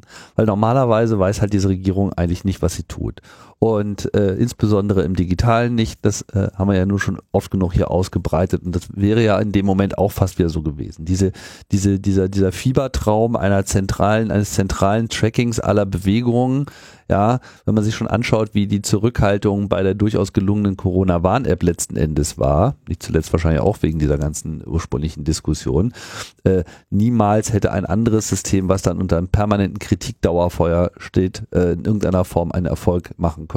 Aber dann war es halt irgendwie eher so ein politischer Unfall, dass äh, in dieser ganzen Debatte ähm, die Regierung halt jetzt in irgendeiner Form zu einer Lösung kommen wollte und auch so ein bisschen ihre lange Liste von Themen, die jetzt ganz dringend bearbeitet werden müssen, runterkürzen muss. Dass sie einfach gesagt haben, scheiß drauf, auf diese Diskussion haben wir jetzt gerade mal keinen Bock, jetzt machen wir das halt mal so, wie der CCC das gesagt hat und natürlich viele andere auch. Und dann ist eben in dem Moment mal wirklich eine Konstellation entstanden, wo ich sagen würde, ja, genau so brauchen wir das öfter. Ja, Open Source Entwicklung, kompetente Leute, die sich daran gesetzt haben, ausreichend Ressourcen mit einem äh, verhältnismäßig klaren Ziel, was eben vor allem dank der Initiative von Apple und Google, die quasi von vornherein so einen technischen Rahmen gesetzt haben, so nach dem Motto, ja, könnt ihr haben, meinetwegen, aber nur bitte in genau diesem Modell und das machen wir jetzt und was anderes kriegt ihr eh nicht. Ja, dass, äh, dass dann eben durchaus ein Prozess gestartet wurde, der sinnvoll war. Bloß dann kam halt sofort wieder diese schnelle politische Ermüdung Ermüdung, nachdem das Ding dann veröffentlicht war, dachte sich so, ja, wieso, jetzt haben wir ja die App jetzt, jetzt jetzt können wir uns wieder um was anderes kümmern. Und dass dann eben nicht genug Energie reingesteckt wurde, das Ding auch konsequent weiterzudenken. Und das ist natürlich dann auch so der Unfall mit der Luca-App gewesen, weil das eben von Anfang an eine Funktionalität war, die man sehr wohl da hätte einfach auch reindenken müssen, wie viele andere Sachen auch. Man hatte im Prinzip die Gelegenheit, so einen One-Stop-Shop zu machen für All Things Corona. Aber es hat Monate gedauert, bis da einfach mal nur Inzidenzen angezeigt wurden. Es hat ewig gedauert, bis in irgendeiner Form die aktuelle Lage darüber kommuniziert wurde. Und wir hatten ja auch diese ganze Diskussion hier mit diesen anderen Warn-Apps, äh, von denen wir ja irgendwie Tausende haben, Nina und Katwan und hast nicht gesehen, ja, äh, wenn irgendwie was Schlimmes ist. Nur in diesem einen Fall äh, war es ja durchaus sinnvoll, das mal zu bündeln, wurde dann aber bloß nicht gebündelt. dann war es halt Luca-App hier und tausend andere App-Ideen dort. Und natürlich geht dann äh, der Fokus in der Öffentlichkeit auch einfach weg ich finde, dass was jetzt am Ende bei rausgekommen ist, nachdem dann eben auch wieder mehr Konzentration auf die Weiterentwicklung gelegt wurde und sehr viel sinnvolle Features äh, nachgerüstet wurden, soweit ich das beurteilen kann, auch äh, in brauchbarer Art und Weise. Also dann kamen die Zertifikate, das Überprüfen ist jetzt auch noch mit drin, etc. Da gibt's im Detail äh, noch viel äh, zu meckern, aber grundsätzlich war der, war, war der Schritt meiner Meinung nach sehr richtig. Äh, nur, dass eben dieser ganze Prozess, jetzt komme ich auch wieder zurück auf diese Kontaktverfolgung, äh, dieses, wie bekämpfen wir denn jetzt wirklich das Infektionsgeschehen damit, irgendwie nie so richtig zu Ende gedacht wurde, vor allem weil die Psychologie der Leute, glaube ich, nicht ausreichend berücksichtigt wurde. Beispiel rote Warnung. Jetzt hat man eine rote Warnung. Und wir erinnern uns, am Anfang war es ja auch schwierig, so wann ist eine Warnung wirklich kritisch und wann nicht und so. Aber jetzt hat man so eine rote Warnung, also du hast dich äh, nennenswerte Zeitraum über unter Leuten aufgehalten, von denen mindestens eine Person später jetzt nachweislich einen positiven PCR-Test hatte. Das ist ja im Prinzip das, was die rote Warnung sagt. So sei mal ein bisschen vorsichtig und teste dich am besten. Jetzt kriege ich das als Rückmeldung und dann steht da drauf, das war an dem Datum. So, und ich hatte das auch mal und ich wusste, an dem Tag bin ich irgendwie den ganzen Tag im Zug gesessen, dann war ich an einer Veranstaltung und dann saß ich nochmal zwei Stunden im Zug. Ich hatte aber keinerlei Information darüber, wann diese rote Warnung jetzt quasi war, obwohl das Telefon das weiß und mir die App das auch sagen könnte. Aber ich wusste nicht, war es jetzt in der, im ersten Zug, war es auf dieser Veranstaltung, war es danach. Jetzt kann man natürlich sagen, ja, ist ja egal, du sollst dich ja nur testen lassen und so weiter. Äh, das ist jetzt erstmal das Wichtige. Klar ist das, das eigentlich das Wichtige. Aber es macht einen Unterschied, ob mir genau gesagt wird, so, hier, ich habe ein konkretes Bedrohungsszenario äh, festgestellt und zwar, jetzt sagen wir mal, es wäre diese Veranstaltung gewesen. Dann kriege ich ja auch ein spezifischeres Gefühl dafür, ähm, ob wie, wie ich mich künftig auch bei solchen Veranstaltungen verhalte. Weil jetzt ist es irgendwie diffus. Klar, wenn ich den ganzen Tag nur an einem Ort rumgehangen habe, in dem Fall äh, macht es vielleicht keinen Unterschied. Aber das sind so, so Kleinigkeiten, wo, glaube ich, hier noch mehr dran gearbeitet werden muss. Und äh, das ist auch durchaus noch möglich, aber dazu muss es eingebaut sein. Aber das sollte ja, das sollte ja dann eigentlich mit dem Location Check-in, der ja dann auch sehr verspätet kam, äh, Einzug finden. Genau, das ist natürlich dieser explizite Vorgang. Aber der muss natürlich dann auch immer erstmal von den Leuten gemacht werden. Man muss irgendwie das Telefon in der Hand nehmen, man muss die App starten, man muss einen Scanner aufmachen, man muss den QR-Code finden, dann muss es funktionieren. Und ähm, das machen zwar viele auch, so, und das ist auch eine durchaus sinnvolle Funktionalität, aber diese Automatikfunktion ist natürlich auch Gold wert. Also bevor wir jetzt in die Detaildiskussion dieser App gehen, die ich ja durchaus auch teile, ja, würde ich, würde ich eigentlich mal nochmal was ganz anderes diagnostizieren wenn du als äh, Bürgerin ja den den Regierungsvorgaben und Empfehlungen für Corona-Apps folgst, ja, dann hast du auf deinem Telefon die Corona-Warn-App. Die Funktionsüberschneidungen hat oder sinnvolle Anwendungsüberschneidungen hat mit der Luca-App. Die sinnvolle Funktionsüberschneidungen hat mit der CoughPass-App und der CoughPass-Check-App. Das heißt, wir haben vier Corona-Apps, die wir zu, zu, die wir zumindest zu bestimmten Zeitpunkten immer sinnvollerweise installieren sollten, mussten, konnten. Ja, also Kopfpass-Check, äh, ne, Corona-Warn-App kann keine äh, Impfzertifikate von anderen scannen und so weiter und so fort. Kann sie ja? mittlerweile auch, aber kam halt erst später. Genau, und das ist genau der Punkt. Hier fehlt sehr offensichtlich eine Gesamtstrategie. Die haben sich immer einfach den neuesten Shit von irgendwelchen dahergelaufenen äh, Sales-Droiden andrehen lassen. Ob die Smudo hießen oder von IBM kamen. Und das ist das, das, das, ist das Erbe von äh, unserem äh, guten Freund Jens Spahn ja, der äh, äh, Gesundheitsminister äh, dieses Landes ist, dass die nicht einmal in, in, in Anbetracht einer Pandemie, wo du wenigstens mal wirklich eine neue Situation hast. Ja, normalerweise kriegen die den ganzen Shit nicht digitalisiert wegen äh, Bloat, Legacy und so weiter. Ja, weil sie sagen, das haben wir ja seit, seit 30 Jahren so gemacht, das können wir jetzt nicht einfach modernisieren. Ähm, bei der Kontaktverfolgung hatten sie eine Open Source Software, die selber von der deutschen Bundesregierung finanziert wurde ähm, haben die nicht, äh, nicht, nicht sinnvoll eingesetzt und nicht für, der, für deren Einsatz gesorgt und haben sich dann von letztendlich die ganze Zeit irgendwelchen windigen Vögeln äh, irgendeinen Quatsch andrehen lassen. Bis hin zu fünf Blockchains. Weißt du, da sind, ich meine, da finde ich das natürlich, ähm, äh, du hast ja richtig, äh, du hast ja recht, wenn du jetzt, ähm, sagen wir mal, die, die Probleme ähm, der Corona-Warn-App in den Usability-Abläufen und so weiter äh, de detailliert äh, diskutierst, ja, aber das ist ja irgendwie, da vergräbst du dich in meinen Augen auf einer viel zu kleinen Ebene des Fraktals. weil das, äh, äh, weil, weil, weil das äh, die Gesamtsituation halt schon so, so unglaublich äh, äh, unbefriedigend ist, ja. Und was kommt am Ende auch noch raus, ja? Kopfpass, die ganze Kopfpass-Geschichte ja, haben sie ursprünglich gedacht, ja, 2,7 Millionen kann das kosten, jetzt sind sie bei 15,4. Für die App? Für den ganzen Kopfpasskram. Also für das gesamte Zertifikatssystem, auch die Ausgabe der Zertifikate. Nee, nee, nee. Moment, jetzt gucken wir mal. Ähm, Fünfmal so teuer wie geplant. 15,4 Millionen Euro kosten der digitale Impfnachweis Kopfpass und die damit verbundenen Cloud-Dienste das Gesundheitsministerium und damit deutlich mehr als ursprünglich vorgesehen. Äh, la la la la la. Ursprünglich haben sie 2,7 gesagt, jetzt sind sie bei 15,4. Äh, weißt du, woran das liegt? Äh, an der agilen Softwareentwicklung. Und aufgrund der Ergebnisse der Bestimmung, der Abstimmung mit dem Bundesbeauftragten für den Datenschutz und die Informationsfreiheit sowie dem Bundesamt für die Sicherheit in der Informationstechnik waren zusätzliche Entwicklungsleistungen erforderlich. Also, das BSI ist schuld, der Bundesdatenschutzbeauftragte und die agile Softwareentwicklung. Ich bitte euch, meine lieben Freunde, das heißt einfach nur, dass ihr diese, dass ihr Sicherheit und Datenschutz vorher nicht berücksichtigt habt und jetzt, jetzt schieben sie quasi einen Kalkulationsfehler von Faktor 5 auf den armen Ulrich Kelber und auf das BSI. Das kann doch nicht euer Ernst sein. Also was sind das denn für, für Vögelein?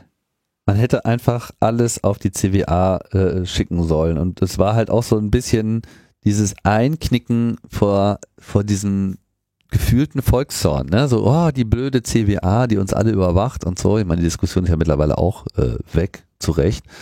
Ähm, ja, warum macht man dann halt noch so eine Kopfpass-App? Warum? Warum sagt man nicht einfach All Things Corona CWA? Ne, weil äh, das von IBM kam und UBirch. Und die haben natürlich gesagt, naja, dann möchten wir natürlich auch eine Referenzimplementierung machen.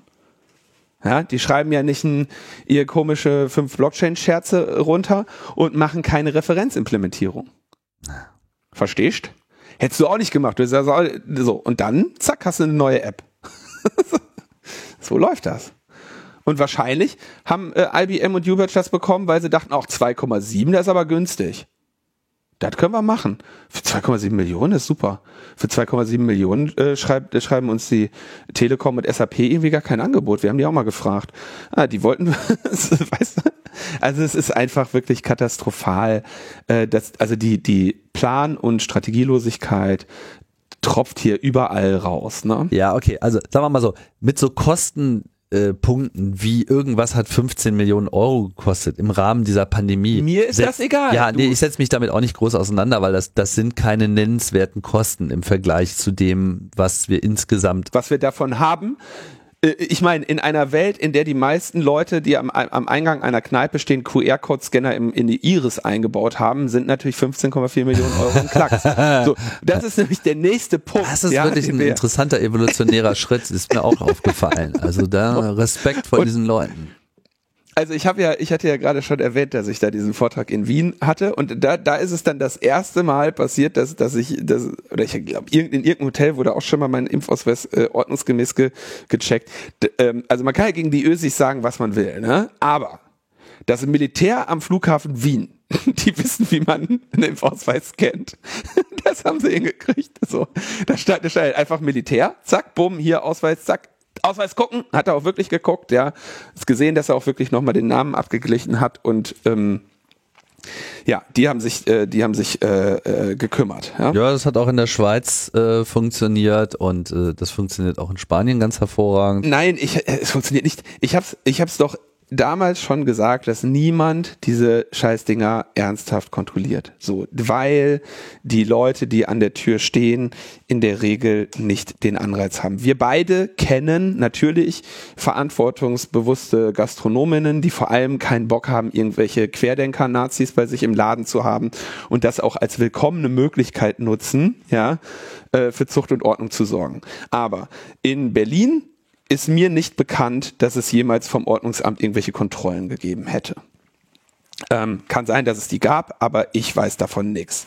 Gleichzeitig, ne, was, was äh, berichten unsere Freundinnen aus der Gastronomie, die es ordentlich machen? Ja, irgendwie so, was sagtest du, 10, 15 Prozent? Komm, fangen wir mit dem gelben Lappen an. Ja, was ich ja erstaunlich finde, fast Ja, so. Und also 10, 10, 15, also 10, von mir aus, ist ja in Ordnung, kommen sie mit dem gelben Lappen an, haben halt kein Handy oder so, ne? Aber ähm, äh, die, die, die, die, die Sache ist ja, was ist die Reaktion darauf, wenn du sagst, zeig mal Ausweis? Ne? Das ist ja im Prinzip der, der Punkt, ab dem es äh, haarig wird, weil ein, ein Impfpass äh, zu, also ein, ein QR-Code in seinem Handy zu haben, ist ja unglaublich einfach. Ich weiß nicht, ob ich das in der letzten Sendung gesagt habe, wie ich auf mein neues iPhone umgezogen bin. Habe ich das erzählt? Weiß ich nicht mehr. Ein neues iPhone, äh, Corona-Warn-App. Denke ich so, okay, ist alles umgezogen, ist ja wirklich eine haarige Angelegenheit, die ganzen zweiten Faktoren und so weiter, ne? Corona-Warn-App auf, kein Impfzertifikat drin. Ich, ach shit, ey, jetzt muss ich das Impfzertifikat neu importieren. Wie mache ich denn das? Ja, habe ich den Zettel noch irgendwo, ne? Und dann habe ich einfach mein, mein altes iPhone genommen, habe Corona-Warn-App aufgemacht und habe mir das Impfzertifikat anzeigen lassen. Wie zur Prüfung, ja? QR-Code gescannt, zack, war das im neuen Handy. Also, möchtest du ein, möchtest du in der Corona-Warn-App ein, ein Impfzertifikat haben, reicht es im Prinzip zu irgendeiner Person zu gehen und zu sagen, lass mal dein Impfzertifikat kontrollieren und die Corona-Warn-App importiert es unmittelbar. Nicht nur die, auch die Kopfpass-App macht das genauso. So, und dass die nicht ein, dass die nicht in den Präsentations-QR-Code noch einen Fleck reinmachen, unsigniert und sagen, ich, ich zeige das hier übrigens gerade zum Check und nicht zum Import, ne? Das ist ja, das, so weit kannst du ja wohl mal eben noch mitdenken. Man hätte auch so weit mitdenken können, dass die Corona-Warn-App auch äh, einfach die Daten mit umziehen lässt, weil das ist eine explizite Entscheidung äh, der Entwickler gewesen, diese Zertifikate nicht ins Backup reinzutun. Da kann es aber wahrscheinlich, gibt es vielleicht irgendeinen Punkt, dass sie Angst haben, dass das Backup dann in der iCloud ist und sie nachher Ärger haben, weil sie Medizinaldaten in die iCloud gegeben haben. Weiß ich nicht, warum sie das gemacht haben. Das ist Unsinn, weil ich meine, dieses Zertifikat ist dazu da, dass du das überall hochlädst und zeigst und äh, Leuten zum Scannen freigibst. Nee, eben nicht. Da steht spezifisch dran, dass das niemand speichern darf. Also da bin ich mir nicht so sicher. nicht speichern darf. Du musst es, äh, du musst es, wenn du ins Ausland fliegst, musst du es irgendwie auf zahlreichen Webseiten hochladen. Niemand darf das speichern. Das ist in der in dieser EU-Verordnung drin. Ey, ich sag dir, ich, ich bin nach Spanien gefahren, da musst du das Ding hochladen. Du fährst nach Israel, musst du das Ding hochladen. Ja, dann haben sie es, dann, dann löschen sie es danach. Ja, klar, aber du, du musst es die ganze Zeit machen. Und es gab ja noch nicht mal am Anfang eine Funktion, um überhaupt das Zertifikat als Datei exportierbar zu machen. Das war ja auch noch das Problem. Da mussten Ja. die Leute Screenshots äh, anfertigen, etc. Ja, ich wiederhole mich. Das darf man nicht speichern. Die Kontrollierenden dürfen es nicht speichern. Und ich vermute, dass der Anlass für, für die Entwickler der Corona-Warn-App das nicht in das Backup zu tun ist, dass sie äh, irgendwie wahrscheinlich gesagt bekommen haben, das sind hier medizinische Daten und dass sie die nicht in die äh, potenzielle Jurisdiktion von Apple da schieben wollten. Das ist mein Verdacht. Ja, es ist auch mein Verdacht. Das ist wahrscheinlich sogar der Grund, aber es ist halt Quatschgrund. Das mag sein. Ähm, was man aber auf jeden Fall hätte verhindern können, ist, dass eine ganz normale App die, bei einer Situation, die einer Kontrolle gleicht, äh, es dir ermöglicht, das Zertifikat zu importieren. Weil der, das Argument, was ich eigentlich machen möchte, ist, jede Person kann sofort einen funktionierenden QR-Code in in der Corona-Warn-App oder Kopfpass-Check-App haben, indem sie einfach von jemand anderem das abscannt. Und das ist auch das, was äh, mir zumindest berichtet wird, dass das inzwischen die Versuche sind, so dass die Kontrolleurinnen, mit denen ich so gesprochen habe, inzwischen quasi, wenn da eine Gruppe kommt, sich beim Check mit der Kopfpass-Check-App auch immer die Namen kurz nochmal anschauen ja, weil eben davon auszugehen ist, dass wenn da jetzt jemand mit einem gefälschten oder mit einem kopierten QR-Code ankommt, die Wahrscheinlichkeit natürlich noch gegeben ist, dass, dass die Person, von der sie die, die Kopie benutzt, eventuell noch mit dabei ist. Und bei denen, wo es ihnen komisch vorkommt, fragen sie dann halt nach dem Ausweis, ja, oder die sie nicht kennen, ja, fragen sie dann halt nach dem Ausweis und dann gibt's eben die Leute, die Reis ausnehmen. Ende vom Lied, worauf ich eigentlich hinaus möchte. Ich habe es damals vorhergesagt und es wird sich auch nicht ändern, dass die, ähm, dass diese 2G-Regelung mit der Kontrolle von ähm, Impfpässen ähm, sinnvoll wirkt, weil es zu einfach ist, sich einen augenscheinlich okayen Impfpass ähm, irgendwie zu verschaffen, der eine übliche Kontrolle übersteht, wenn du ihn selbstbewusst vorzeigst. Ja, Flugreisen, Hotel-Check-ins und besonders strenge Kneipen mögen die Ausnahme sein, aber wir sprechen ja hier von es muss ja, der Effekt muss ja immer groß genug sein, um auch eine epidemiologische Wirkung zu entfalten. Weißt du? Und das halte ich für ähm, unwahrscheinlich, dass das dass du dieses Ausmaß erlangst. Ja, man kann immer sagen, man kann es richtig machen, aber die gelebte Praxis wird nicht dieses Ausmaß erlangen. Und jetzt kannst du darauf reagieren, indem du sagst, okay, dann müssen wir die gelebte Praxis halt mal, müssen wir der gelebten Praxis mal auf die Beine helfen und äh, sagst zum Beispiel, alles klar, ich ähm, äh, äh, mache jetzt, äh, äh, ich bestrafe jetzt diejenigen. Ne? Ich gehe jetzt, ich gehe durch die Kneipen und wenn ich da irgendjemanden raushole, der nicht einen ordentlichen Impfausweis hat, dann zahlt die Person 500 und der Laden 1000 und und schon haben haben die Kneipen ne, ein paar Horror, Horrorgeschichten gelesen und machen, äh, was wir ihnen, äh, was wir ihnen sagen. Das wäre die eine Möglichkeit. Ähm, gleichzeitig bin ich aber irgendwie äh, sowieso langsam denke ich mir, denke ich darüber nach und da wollte ich eigentlich drauf hinaus. Du hast ja äh, schon seit, weiß nicht, wie lange sagst du das jetzt? Seit auf jeden Fall über einem Jahr mit Verlosungen zu arbeiten. Ne? Einmal bei der Verwendung von der CWA und, und auch bei der, bei der Impfung war das eine positive Anreize, waren, glaube ich, auch immer etwas, was du bei, bei UKW gerne mhm. gefordert hast, mhm. oder? Und ich würde mich dem inzwischen ähm, sehr, sehr stark anschließen. Und zwar ist mein Vorschlag pro Impfung ein Fuffi. Cash. Ja, kann man auch überlegen. Und die Überlegung ist eine relativ einfache. Ähm, das, ich habe ja Psychologie studiert und äh, durfte mich ja sehr damit auseinandersetzen, so mit Anreizen, ne? wie motiviert man Verhalten. Und was sehr viele Leute, also was äh, der Behaviorismus wird ja sehr viel gescholten, ne? aber was, was sehr viele Leute nicht immer noch nicht verstanden haben, obwohl es hier mit Thaler und so die, die Nobelpreise hier für Nudge und Grudge und solche Geschichten gibt, ja, dass du mit positiven Anreizen immer sehr viel besser Verhalten motivieren kannst, als du es durch negative Anreize äh, motivieren oder demotivieren kannst. Ja, also es ist immer besser, äh, oder du hast bessere Lernerfolge und bessere Ergebnisse mit positiven Anreizen, egal in welche Richtung du gehst. Und ähm, wenn man jetzt sagen würde, alles klar, für eine Impfung Fuffi, na, dann hast du zumindest schon mal die Leute, klar, es gibt immer noch die Verschwörungstheoretiker, die dann sagen, jetzt wollen sie uns kaufen, ne? das, das gibt's auch, ja. Äh, die, die, die wirst du aber sowieso nicht los, aber wenigstens möchtest du mal die Anzahl der Ungeimpften wenigstens auf die Verschwörungstheoretiker und Vollidioten reduzieren.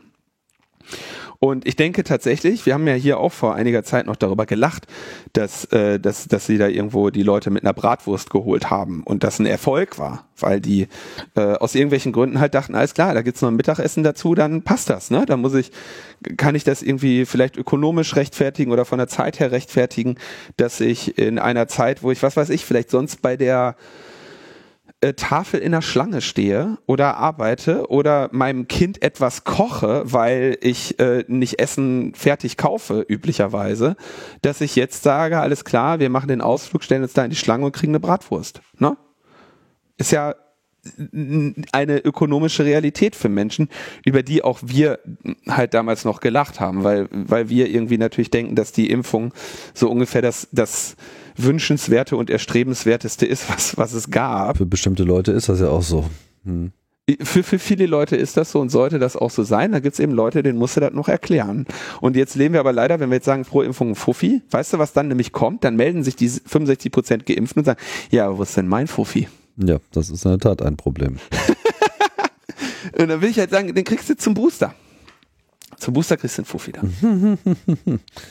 Tja, naja, also das ist in der Tat jetzt äh, das Problem, dass ähm, das jetzt ein bisschen spät kommt. Ne? Das ist aber wiederum der Vorteil der Verlosung.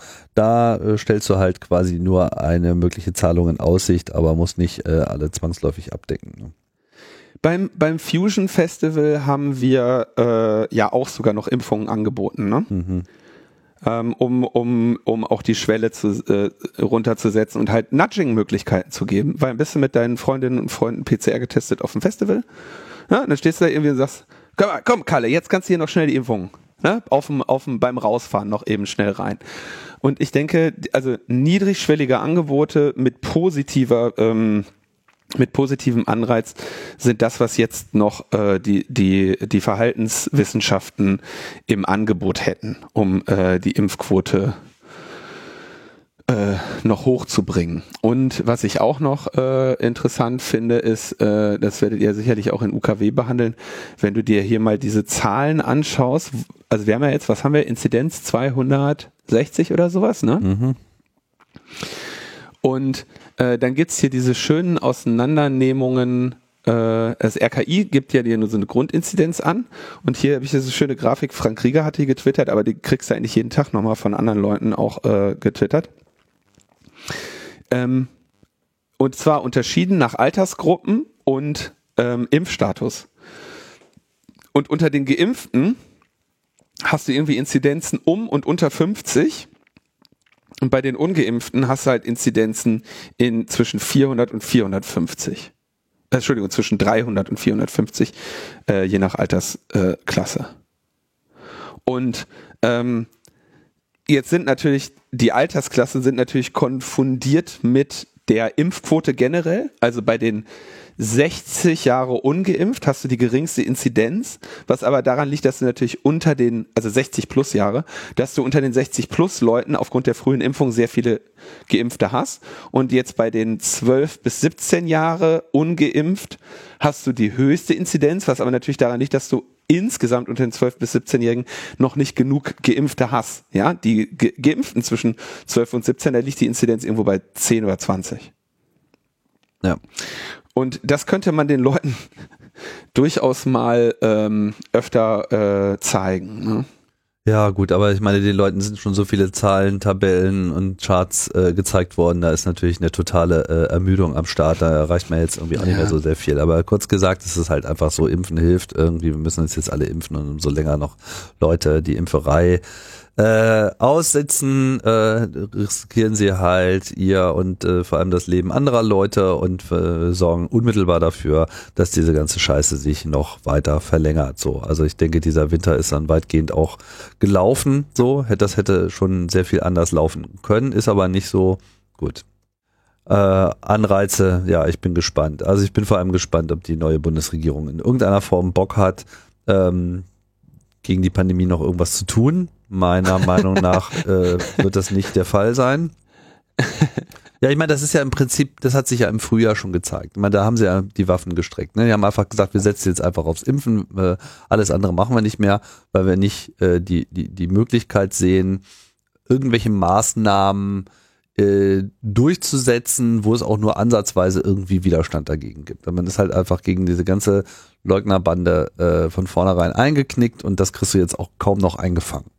So, jetzt kannst du nicht einfach äh, wieder alles hochdrehen, sondern hätte einfach von vornherein den Druck hochhalten sollen und dann langsam absenken. Aber klar, äh, es war halt einfach politisch opportun, irgendwie laut Freiheit, Freiheit, Freiheit zu rufen und jetzt haben wir halt den Salat, jetzt müssen wir da irgendwie durch. Insofern kann ich auch noch mal sagen, Leute, holt euch eure Boosterimpfung ab, ja, drängt drauf, macht es so schnell, wie es irgendwie geht. Ich weiß, nicht jeder hat so ohne weiteres die Möglichkeit, äh, weil Impfzentren geschlossen werden. Das ist ja auch also eine totale Katastrophe. So ganzen Impfzentren geschlossen sind, jetzt wo wir irgendwie mal eben das ganze, ganze Volk nochmal durchimpfen müssen, so. Ja, und ich verstehe auch nicht, warum man nicht äh, gleich sagt, so, ja, ach, Impfzentren, geile Idee, komm, dann machen wir Grippeimpfung auch gleich noch mit dazu. So, auf so eine Ideen kommen die irgendwie überhaupt gar nicht. Ja, stattdessen hast du dann so eine schreiende Ärzteschaft, die am Anfang so, oh, die Impfzentren, die machen uns aber Konkurrenz, wir können das ja viel besser. Und jetzt so, ach, das ist ja aber total viel Arbeit irgendwie, wir kommen ja jetzt gar nichts mehr. so, super, geile, äh, geile Aktion. Also, alle äh, sind hilflos und jetzt müssen wir es leider nochmal ausbaden. Das ist auch wirklich, äh, ja, boah. Tja, verkackt. Also sorry, haben wir halt einfach verkackt und jetzt äh, ist es halt nochmal schlimm. Nicht, haben wir halt einfach verkackt. Haben wir wissentlich sehenden Auges verkackt. Ja, ja. Ja. Das ist ja. Äh, und es, es, es wäre so ein, und, und, und inzwischen kannst du dir irgendwie Portugal, Spanien oder sowas? Hm, easy. Ja, da kannst dir mal äh, Deutschland im europäischen Vergleich anschauen. Und ich sage das ganz ehrlich, ich hätte ja überhaupt kein Problem damit. Also, Erstens, warum, warum, warum äh, machen mir diese Impfgegner so Sorgen? Weil ich denke, eine Person, die sich bei einer tödlichen Pandemie nicht impfen lässt, da will ich nicht wissen, was die sich als nächstes einfallen lässt. Ja, das ist wirklich schwierig. Zweitens, ich hätte überhaupt gar kein Problem damit, die, wenn sie ihre, die machen ja individuelle Risikoabwägungen. Ja, und sagen ja, okay, also für mich ist die, ich, ich habe jetzt hier mit meiner, mit meinen Mathematikkenntnissen festgestellt, dass das Risiko einer Impfung mir zu groß ist und äh, dass ich daher lieber eine äh, Infektion riskiere, ja, okay, dann finde ich es auch überhaupt nicht schlimm, wenn dieses Risiko für sich für die Leute manifestiert, weil sie haben sich ja offenbar informiert dafür entschieden, dieses Risiko einzugehen. Dummerweise hängen die dann auf unseren Intensivstationen. Und die, äh, die, die, die Charité hat ja jetzt schon gesagt, so dass sie äh, planbare OPs jetzt absagen ne? und verschieben, weil sie damit rechnen, dass, dass sie die Hütte voll haben, um die ganzen im, ungeimpften Spinner äh, am Leben zu halten. Aber Linus, ganz ehrlich, was fällt dir überhaupt ein, über Sachen zu reden, die überhaupt gar nicht in deinem Kompetenzbereich liegen. Wir müssen auch über Netzpolitik reden und nur über Netzpolitik. Stimmt, die haben wir jetzt auch wieder bald. Die haben wir jetzt auch. Ja. Stimmt, okay, mach mal, hast recht. Ähm, NSO, der Hersteller von Pegasus, äh, der, Scha der Schadsoftware, die ja äh, gegen Aktivisten, Journalisten ähm, und äh, Staats äh, ähm, äh, also hier, wie heißt die, Diplomatinnen und so weltweit eingesetzt wurde und jetzt ja zuletzt dann auch gegen den äh, Kolumnisten und Journalisten bei der Washington Post und insgesamt 16 andere journalistische Organisationen weltweit. Ähm, wurde jetzt von der US, von den USA auf die Entity List gesetzt. Das ist eine Blacklist, wo gesagt wird, wir, wir, wir äh, sagen, dieses Unternehmen darf keine amerikanischen Technologien bekommen. Äh, das ist äh, äh relativ äh, interessant. Also ich äh, meine, wenn du auf dieser Blacklist bist, das ist halt wie so eine Ausfuhrkontrolle, ne? also üblicherweise, aber das ist nicht die Ausfuhrkontrolle, was ist ja ein israelisches Unternehmen und sie haben die offenbar auch, ein, also damit geht sicherlich auch eine Einfuhrkontrolle einher, aber vor allem sagen sie, also niemand aus den USA kann mehr diese, äh, mit diesem Unternehmen in Geschäft treten, wenn quasi Technologie zu denen geht. Also wenn du, wenn die sagen, ey, wir möchten irgendwas von dir kaufen, äh, wir, ein iPhone oder so, ja, äh, dann, dann ist es quasi genehmigungsfähig, dass du denen etwas gibst.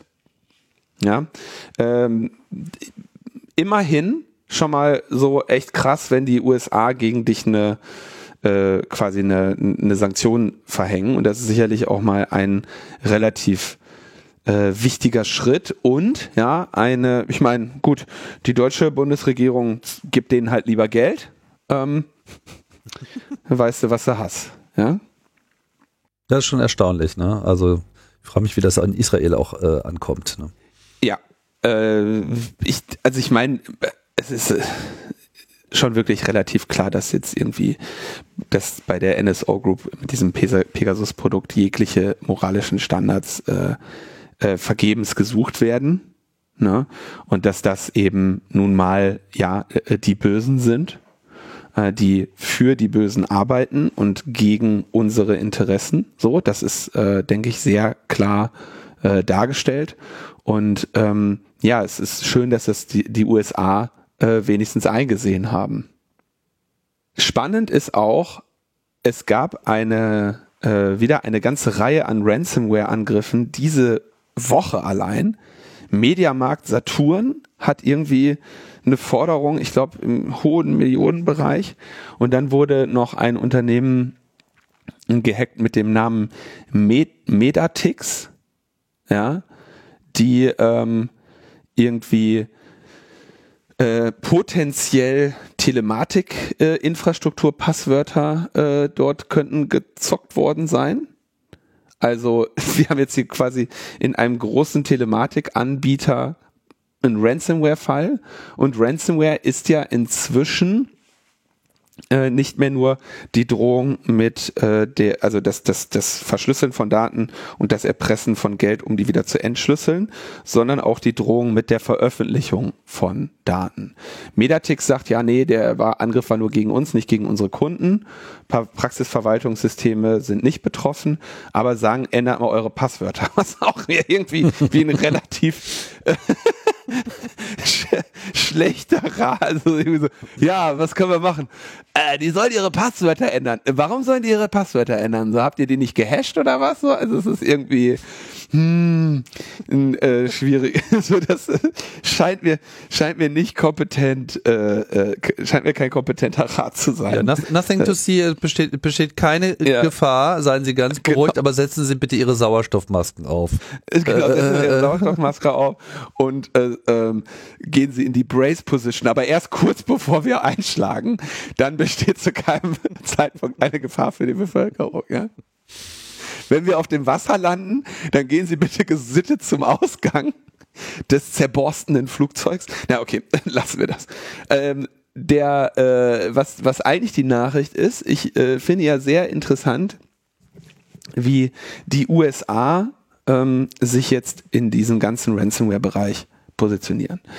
Zunächst einmal hatte Biden ja vor einigen Wochen oder Monaten schon angekündigt, dass sie gesagt haben, okay, pass mal auf, wir nehmen das jetzt hier ernst und wir schließen ähm, militärische Gegenschläge oder militärische Konsequenzen aus Hacking-Angriffen nicht mehr aus. Ja?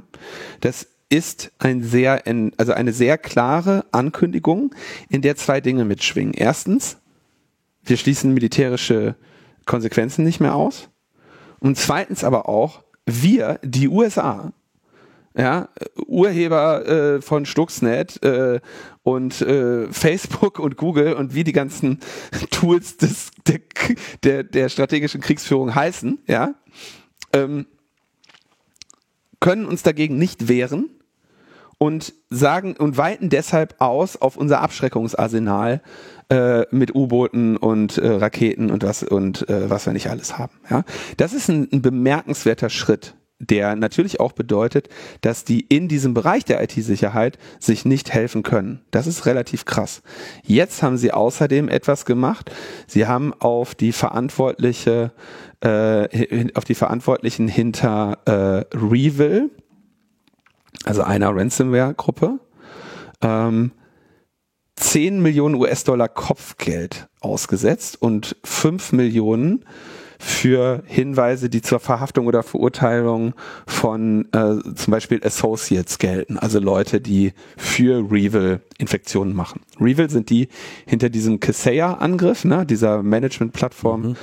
für ähm, Managed Services, ja.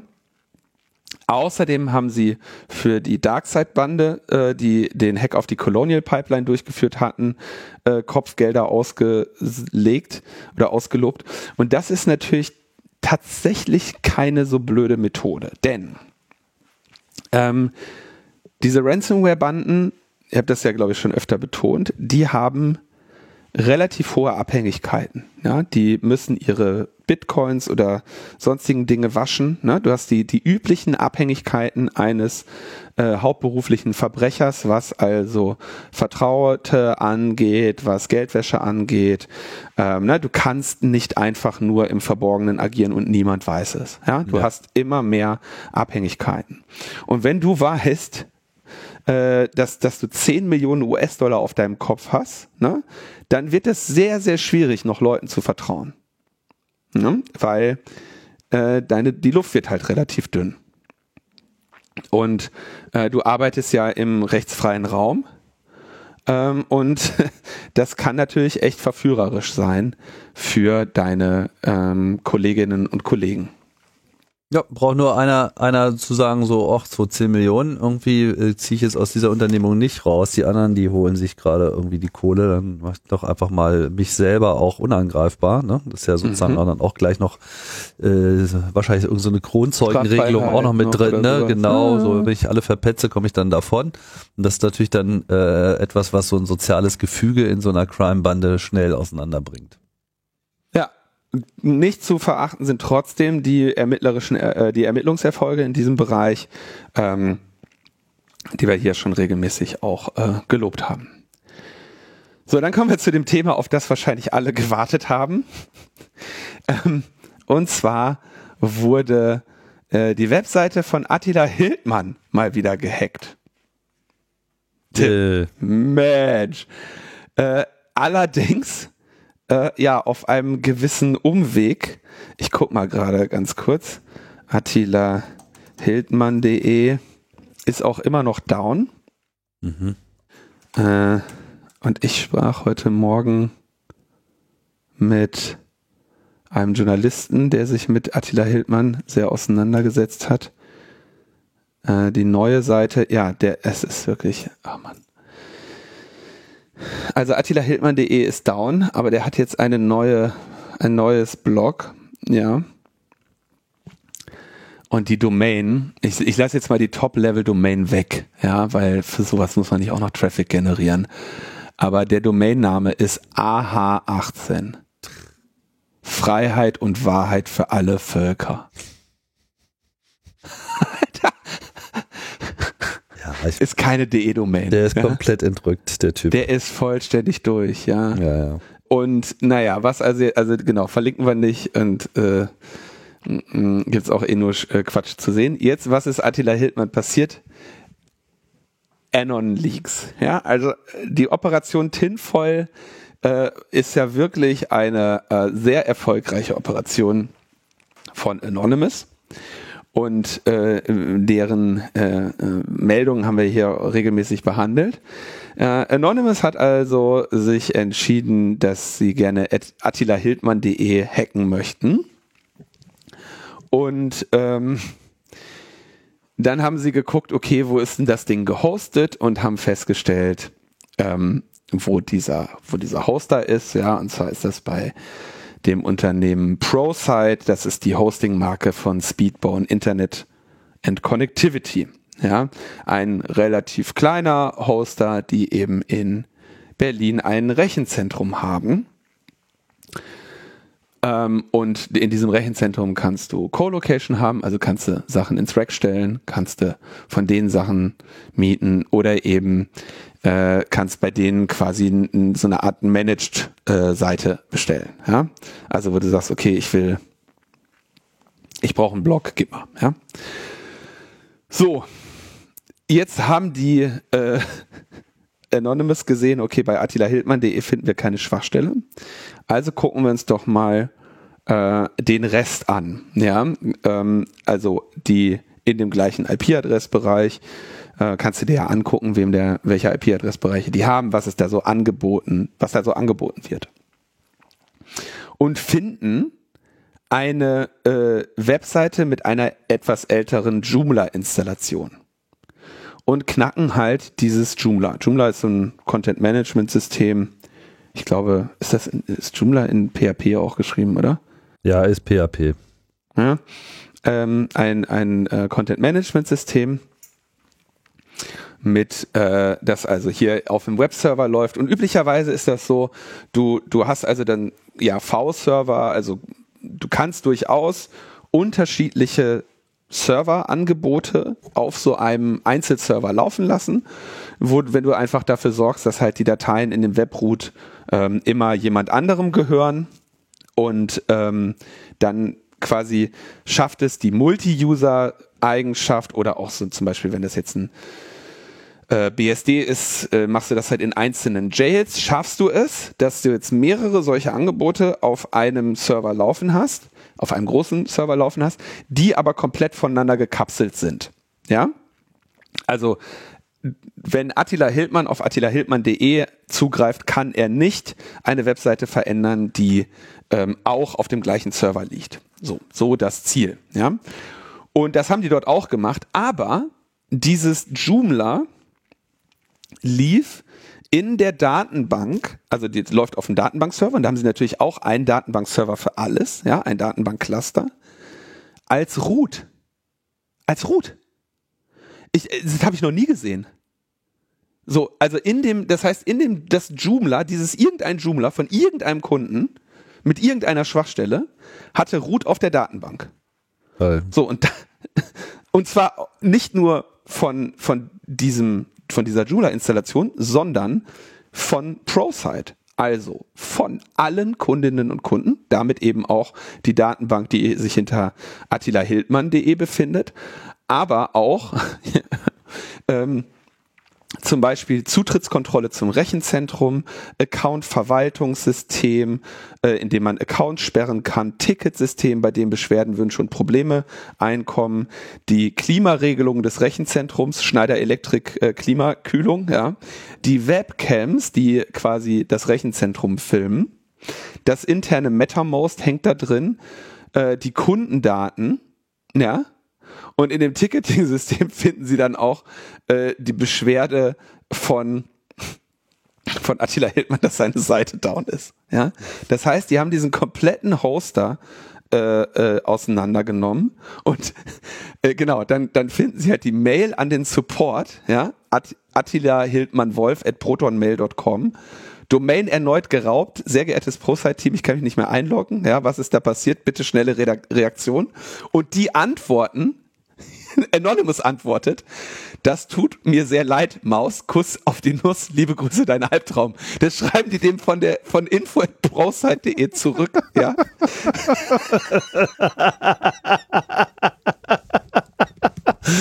Kuss auf die Nuss. Das heißt, die haben, die haben den kompletten, die haben dieses komplette Pro-Site-Ding auseinandergenommen. Ähm, krasse Nummer. Naja, ich meine, die haben sich ja schon selber auseinandergenommen, ne? Weil äh, so sein System zu designen ist natürlich schon in der Kategorie grob fahrlässig. Ja, das also ich das ist äh, also du kannst nicht also tatsächlich egal was du machst, ja, egal welche Anleitung du verfolgst ähm, und ich garantiere dir auch eine Joomla-Installationsanleitung. Da ist als allererstes immer drin, erstelle einen Nutzer erstelle eine Datenbank, gebe dem Nutzer Rechte an dieser Datenbank und trage diesen Nutzernamen und das Passwort in die, was weiß ich, config PHP ein. Genau, nur die Rechte, die du brauchst. Äh, ja, leider, leider ehrlich gesagt bei diesen meisten Content-Management-Systemen nicht. Also die, die brauchen ja alle Rechte und meistens laufen die auch tatsächlich nur mit einem Nutzer. Und der hat dann halt Grant All Privileges on, was weiß ich, Joomla 358 to Joomla User 358 identified by Passwort, ja. Ähm, also so, so funktioniert diese Content-Management-Systeme, die haben da jetzt nicht unbedingt eine Nutzerinnen-Trennung, obwohl du das machen könntest, ja. Aber da Root einzutragen, auf die Idee musst du erstmal kommen. Also das geht halt gar nicht, ne? Also das geht wirklich nicht. Wenn du, wenn du auf irgendeinem Server ein MySQL installierst, dann sagt er dir als allererstes, Achtung, hier ist der Root-User, das nächste, was du machen musst, ist andere User anlegen. Also man kann, das ist wirklich, ich habe nirgendwo etwas gefunden, wo dir, wo dir jemand auch nur in die Nähe kommt von trag in deine Joomla-Config Root ein. Also es ist, es ist wirklich äh, unvorstellbarer Fehler, den ich, also unvorstellbar. Tja, dann haben sie außerdem noch, äh, gab es dann eine äh, weitere Reaktion von einem Twitter-Nutzer, der den Geschäftsführer von ProSite recherchiert hat und äh, feststellt, dass der ähm, Impfgegner ist, den Content rechtsextremer Websites äh, ver ver verbreitet und sich für Chemtrails interessiert. Das sieht der aber ganz anders der sieht das natürlich anders, ja. Also er hat irgendwelche, also gibt's dann irgendwie und George Soros ist der Strippenzieher und Querdenken und hasse alles nicht gesehen. Das volle Programm sozusagen. Er schreibt dazu, damit wollte ich auf keinen Fall die dunkelste Zeit der deutschen Geschichte in irgendeiner Weise verharmlosen oder rechtes Gedankengut vermitteln, sondern meine Besorgnis über die aktuelle Situation zum Aus zu Ausdruck bringen. Ja, äh, genau. Das Unternehmen hat sich jetzt äh, geäußert ähm, ja. Ja, da ist, äh, glaube ich, da, da, da kann man nicht mehr sehr viel wegdiskutieren. So, das ist halt einfach. Nee, nee, das äh, ich meine, wer Attila Hildmann als Kunden äh, überhaupt akzeptiert, ist ja schon ähm, sozusagen auf der falschen Seite. Da bin ich jetzt mal, also vorsichtig. Ich weiß nicht genau, seit wann der da ist. Da habe ich einfach eine Wissenslücke. Ne? Es kann sein, dass der da erst vor einem Jahr hingezogen ist. Es kann sein, dass der äh, seit 20 Jahren bei denen ist. Ich weiß es nicht. Ne? Keine Ahnung. Mm, die, es ist ein zweischneidiges Schwert, wenn wir sagen, wir fordern ein Hoster-Privileg ein und gleichzeitig sagen, äh, wir, äh, ne, wir verurteilen die Unternehmen, die mit solchen Leuten, äh, die solche Sachen hosten Mm. und verlangen von denen, dass sie möglichst kein Geld, äh, dass sie, dass sie die rausschmeißen. Ja, ich bin da nicht. Ne, ich, ich will niemanden entschuldigen, der atihildmann.de hostet und auf die paar Mark äh, kannst du verzichten. Und vor allem kannst du dir äh, das Interesse von findigen Anonymous-Hackern an deiner Netzwerkinfrastruktur auch sparen, wenn du halt solche Spinner nicht da hast. Ne? Gleichzeitig, ähm, sag ich mal, wäre es unerhört, wenn sich irgendjemand äh, sagen würde, was weiß ich, der Neumann ist aber jetzt hier irgendwie für die Impfung und deswegen schmeiße ich den raus. Ne? Also das ist, es ist schwierig, ja. Gleichzeitig wird es natürlich mit so einem Unternehmen nichts zu tun haben, was äh, relativ offensichtlich nicht nur gesagt hat, okay, wohl oder übel nehmen wir diesen Hildmann auf, sondern offenbar auch äh, zumindest der Geschäftsführer äh, ähm, sehr eindeutig äh, diese Inhalte, diesen Inhalten gegenüber sehr aufgeschlossen ist. Ne? Ja, also äh, ich weiß nicht, da muss man jetzt gar nicht groß drum rumreden. Also ich meine, wer, wer im Jahr 2021 im Herbst noch Attila Hildmann hostet, äh, versteht, glaube ich, äh, nicht, wie die Welt funktioniert. Also das äh, geht einfach nicht. Also das ist einfach, dem hätte ich einfach äh, geschrieben, guten Tag, äh, es ist uns äh, sozusagen ihr Inhalt ist uns hier äh, zu Ohren gekommen und äh, wir kündigen jetzt hier einfach mal den Vertrag. Fertig, tschüss. Fristgemäß, tschüss, ja. Ja. Müssen wir nicht haben. Ähm, Offenlegung an dieser Stelle. Ähm, also äh, dieses Unternehmen, ProSite, ist also ne Hosting. Speedbone hat da ein Rechenzentrum stehen und in diesem Rechenzentrum gibt's auch Co-Location und Housing. Mit anderen Worten, da kannst du dir Rackspace mieten mit Anbindung. Hm? Und also du, man kann seinen eigenen Computer da reinstellen, der dann da Internet hat. Genau. Und äh, dann zahlst du halt für Strom oder sowas, ne? Und wenn ich jetzt sage, dass sich dieses Ding am Albuin-Kontor befindet, dann klingelt bei dir auch eine Glocke. Ja, ich war da auch schon mal. ja, da stehen äh, tatsächlich, das kann man an dieser Stelle nicht unerwähnt lassen, als äh, Co-Location ähm, auch Server vom Chaos Computer Club.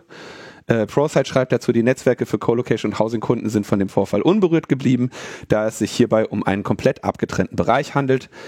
Screenshots der Datenbank mit den Zutrittskarten, die auf der Anon Leaks Seite unkenntlich geleakt wurden, haben jedoch nichts mit der eigentlichen Zutrittskontrolle zu tun. Hierbei handelt es sich um eine Abrechnungsdatenbank für die Zutrittskarten. Der Zugang zum Rechenzentrum ist und war zu keinem Zeitpunkt gesperrt. So, Chaos Computer Club hat da, wie gesagt, äh, einige Server stehen und wir schauen uns jetzt gerade mal äh, diese Situation an, ähm, welche Alternativen wir denn für diese Server so finden. Ja.